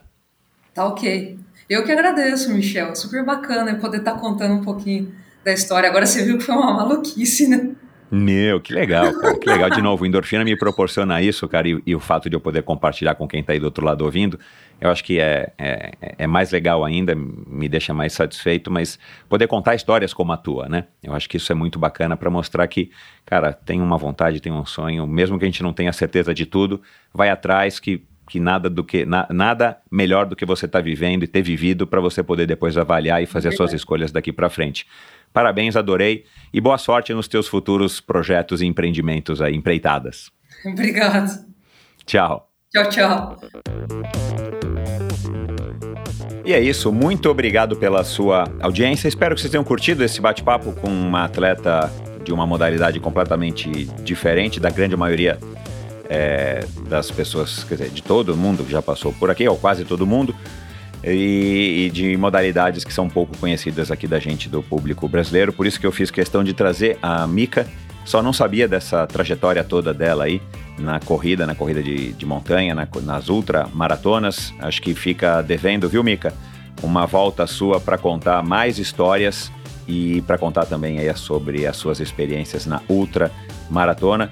Pena que a gente teve que encerrar essa conversa aí com, com uma horinha e pouco. Mas muito obrigado pela sua audiência. Espero que vocês tenham curtido. Dê um alô para Mica. É, eu acho que ela vai é, curtir. Acho não, né? Tenho certeza que ela vai curtir ter o feedback de vocês. É uma heroína brasileira que agora também é uma personagem de histórias em quadrinhos. A gente falou aqui né, claro, dessa modalidade de, de, de, montanha, primeiro, e não podemos deixar de, não posso deixar de lembrar aqui da Manuela Vilaseca, que já passou por aqui, da Fernanda Maciel, ambas duas super corredoras de montanha. A gente falou aqui da Rafaela Ramalo, né, nessa história que eu disse aí de um, de um problema de saúde ocasionado pelo nível de estresse é, nas alturas inimagináveis e de repente também dá uma guinada de vida, como fez a Mica. Falamos aqui de publicidade do Márcio Santoro, que é um, um cara aí fantástico, um, um, CEO aí da África que tem uma história, uma ligação muito bacana com o esporte e entre eles o BMX. E por falar em BMX, aí me remete a, a Priscila Estevô, que também já passou por aqui, nossa atleta olímpica do BMX. E tudo isso é, é, nesses últimos meses aí de, de episódio, esses últimos convidados, e a Fernanda Maciel e a Manu Vila Seca, se não me engano, 2019 ou 2020 acho que uma época ainda pré-pandemia. E, e, por falar nessa oportunidade de estar tá buscando uma modalidade onde você tenha chances de performar pelo, pelo Brasil, eu vou lembrar aqui do Gideone, Gideone Monteiro, que era um ciclista de estrada e que de repente se viu meio desiludido em fim de carreira e, e uma voz ali interior né, fez com que ele é, tentasse se, é, se reencontrar no esporte que ele tanto ama, e ele foi sim para o ciclismo de pista e participou dos Jogos Olímpicos do Rio como o primeiro atleta brasileiro a estar tá integrando uma, uma Olimpíada, participando de uma Olimpíada pela, pelo ciclismo de pista. Um cara aí muito bacana, um cara aí da Bahia, e que tem uma história fantástica. E você pode ouvir esse e todos os episódios do Endorfina Podcast no seu agregador favorito. Siga e assine o Endorfina Podcast nesse mesmo agregador que você está ouvindo aqui e, e faça a, a, o seu, a sua contribuição é, espalhando, compartilhando com quem você acha que vai curtir essa história da Mica e todas as outras histórias do Endorfina Podcast nesses cinco anos de, de podcast, cinco anos aí de empreitada dentro dos esportes de endurance e agora abrindo leque para modalidades como os esportes de neve ou como o BMX que eu citei aqui e, e sempre uma história muito interessante, uma história bacana para compartilhar com você. É, e se você estiver ouvindo através do meu site, já sabe que é lá mesmo que você encontra link para o meu canal no Instagram, para o meu canal no YouTube, para o meu perfil no Instagram, Endorfina BR. Aliás, é o, é o local onde eu recomendo você estar tá entrando em contato comigo se você quiser fazer uma crítica, um comentário, uma sugestão. Eu respondo todos os comentários, é, todos os nas DMs, os directs. Eu ainda tenho conseguido fazer isso.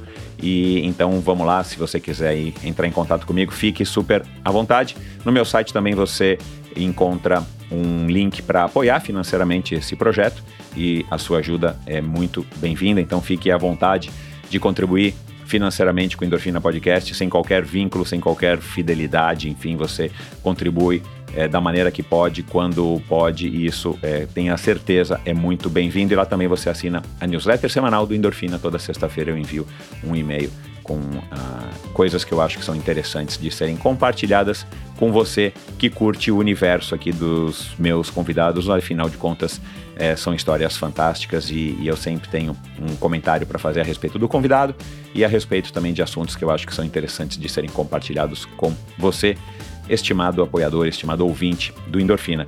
Muito obrigado, até o próximo episódio é, com um convidado, aliás, é, já também está gravado esse episódio e foi uma história fantástica que você não perde por esperar. Então vamos lá, siga e assine o Endorfina e você automaticamente vai estar recebendo aí no teu feed o, o próximo episódio assim que ele for ao ar.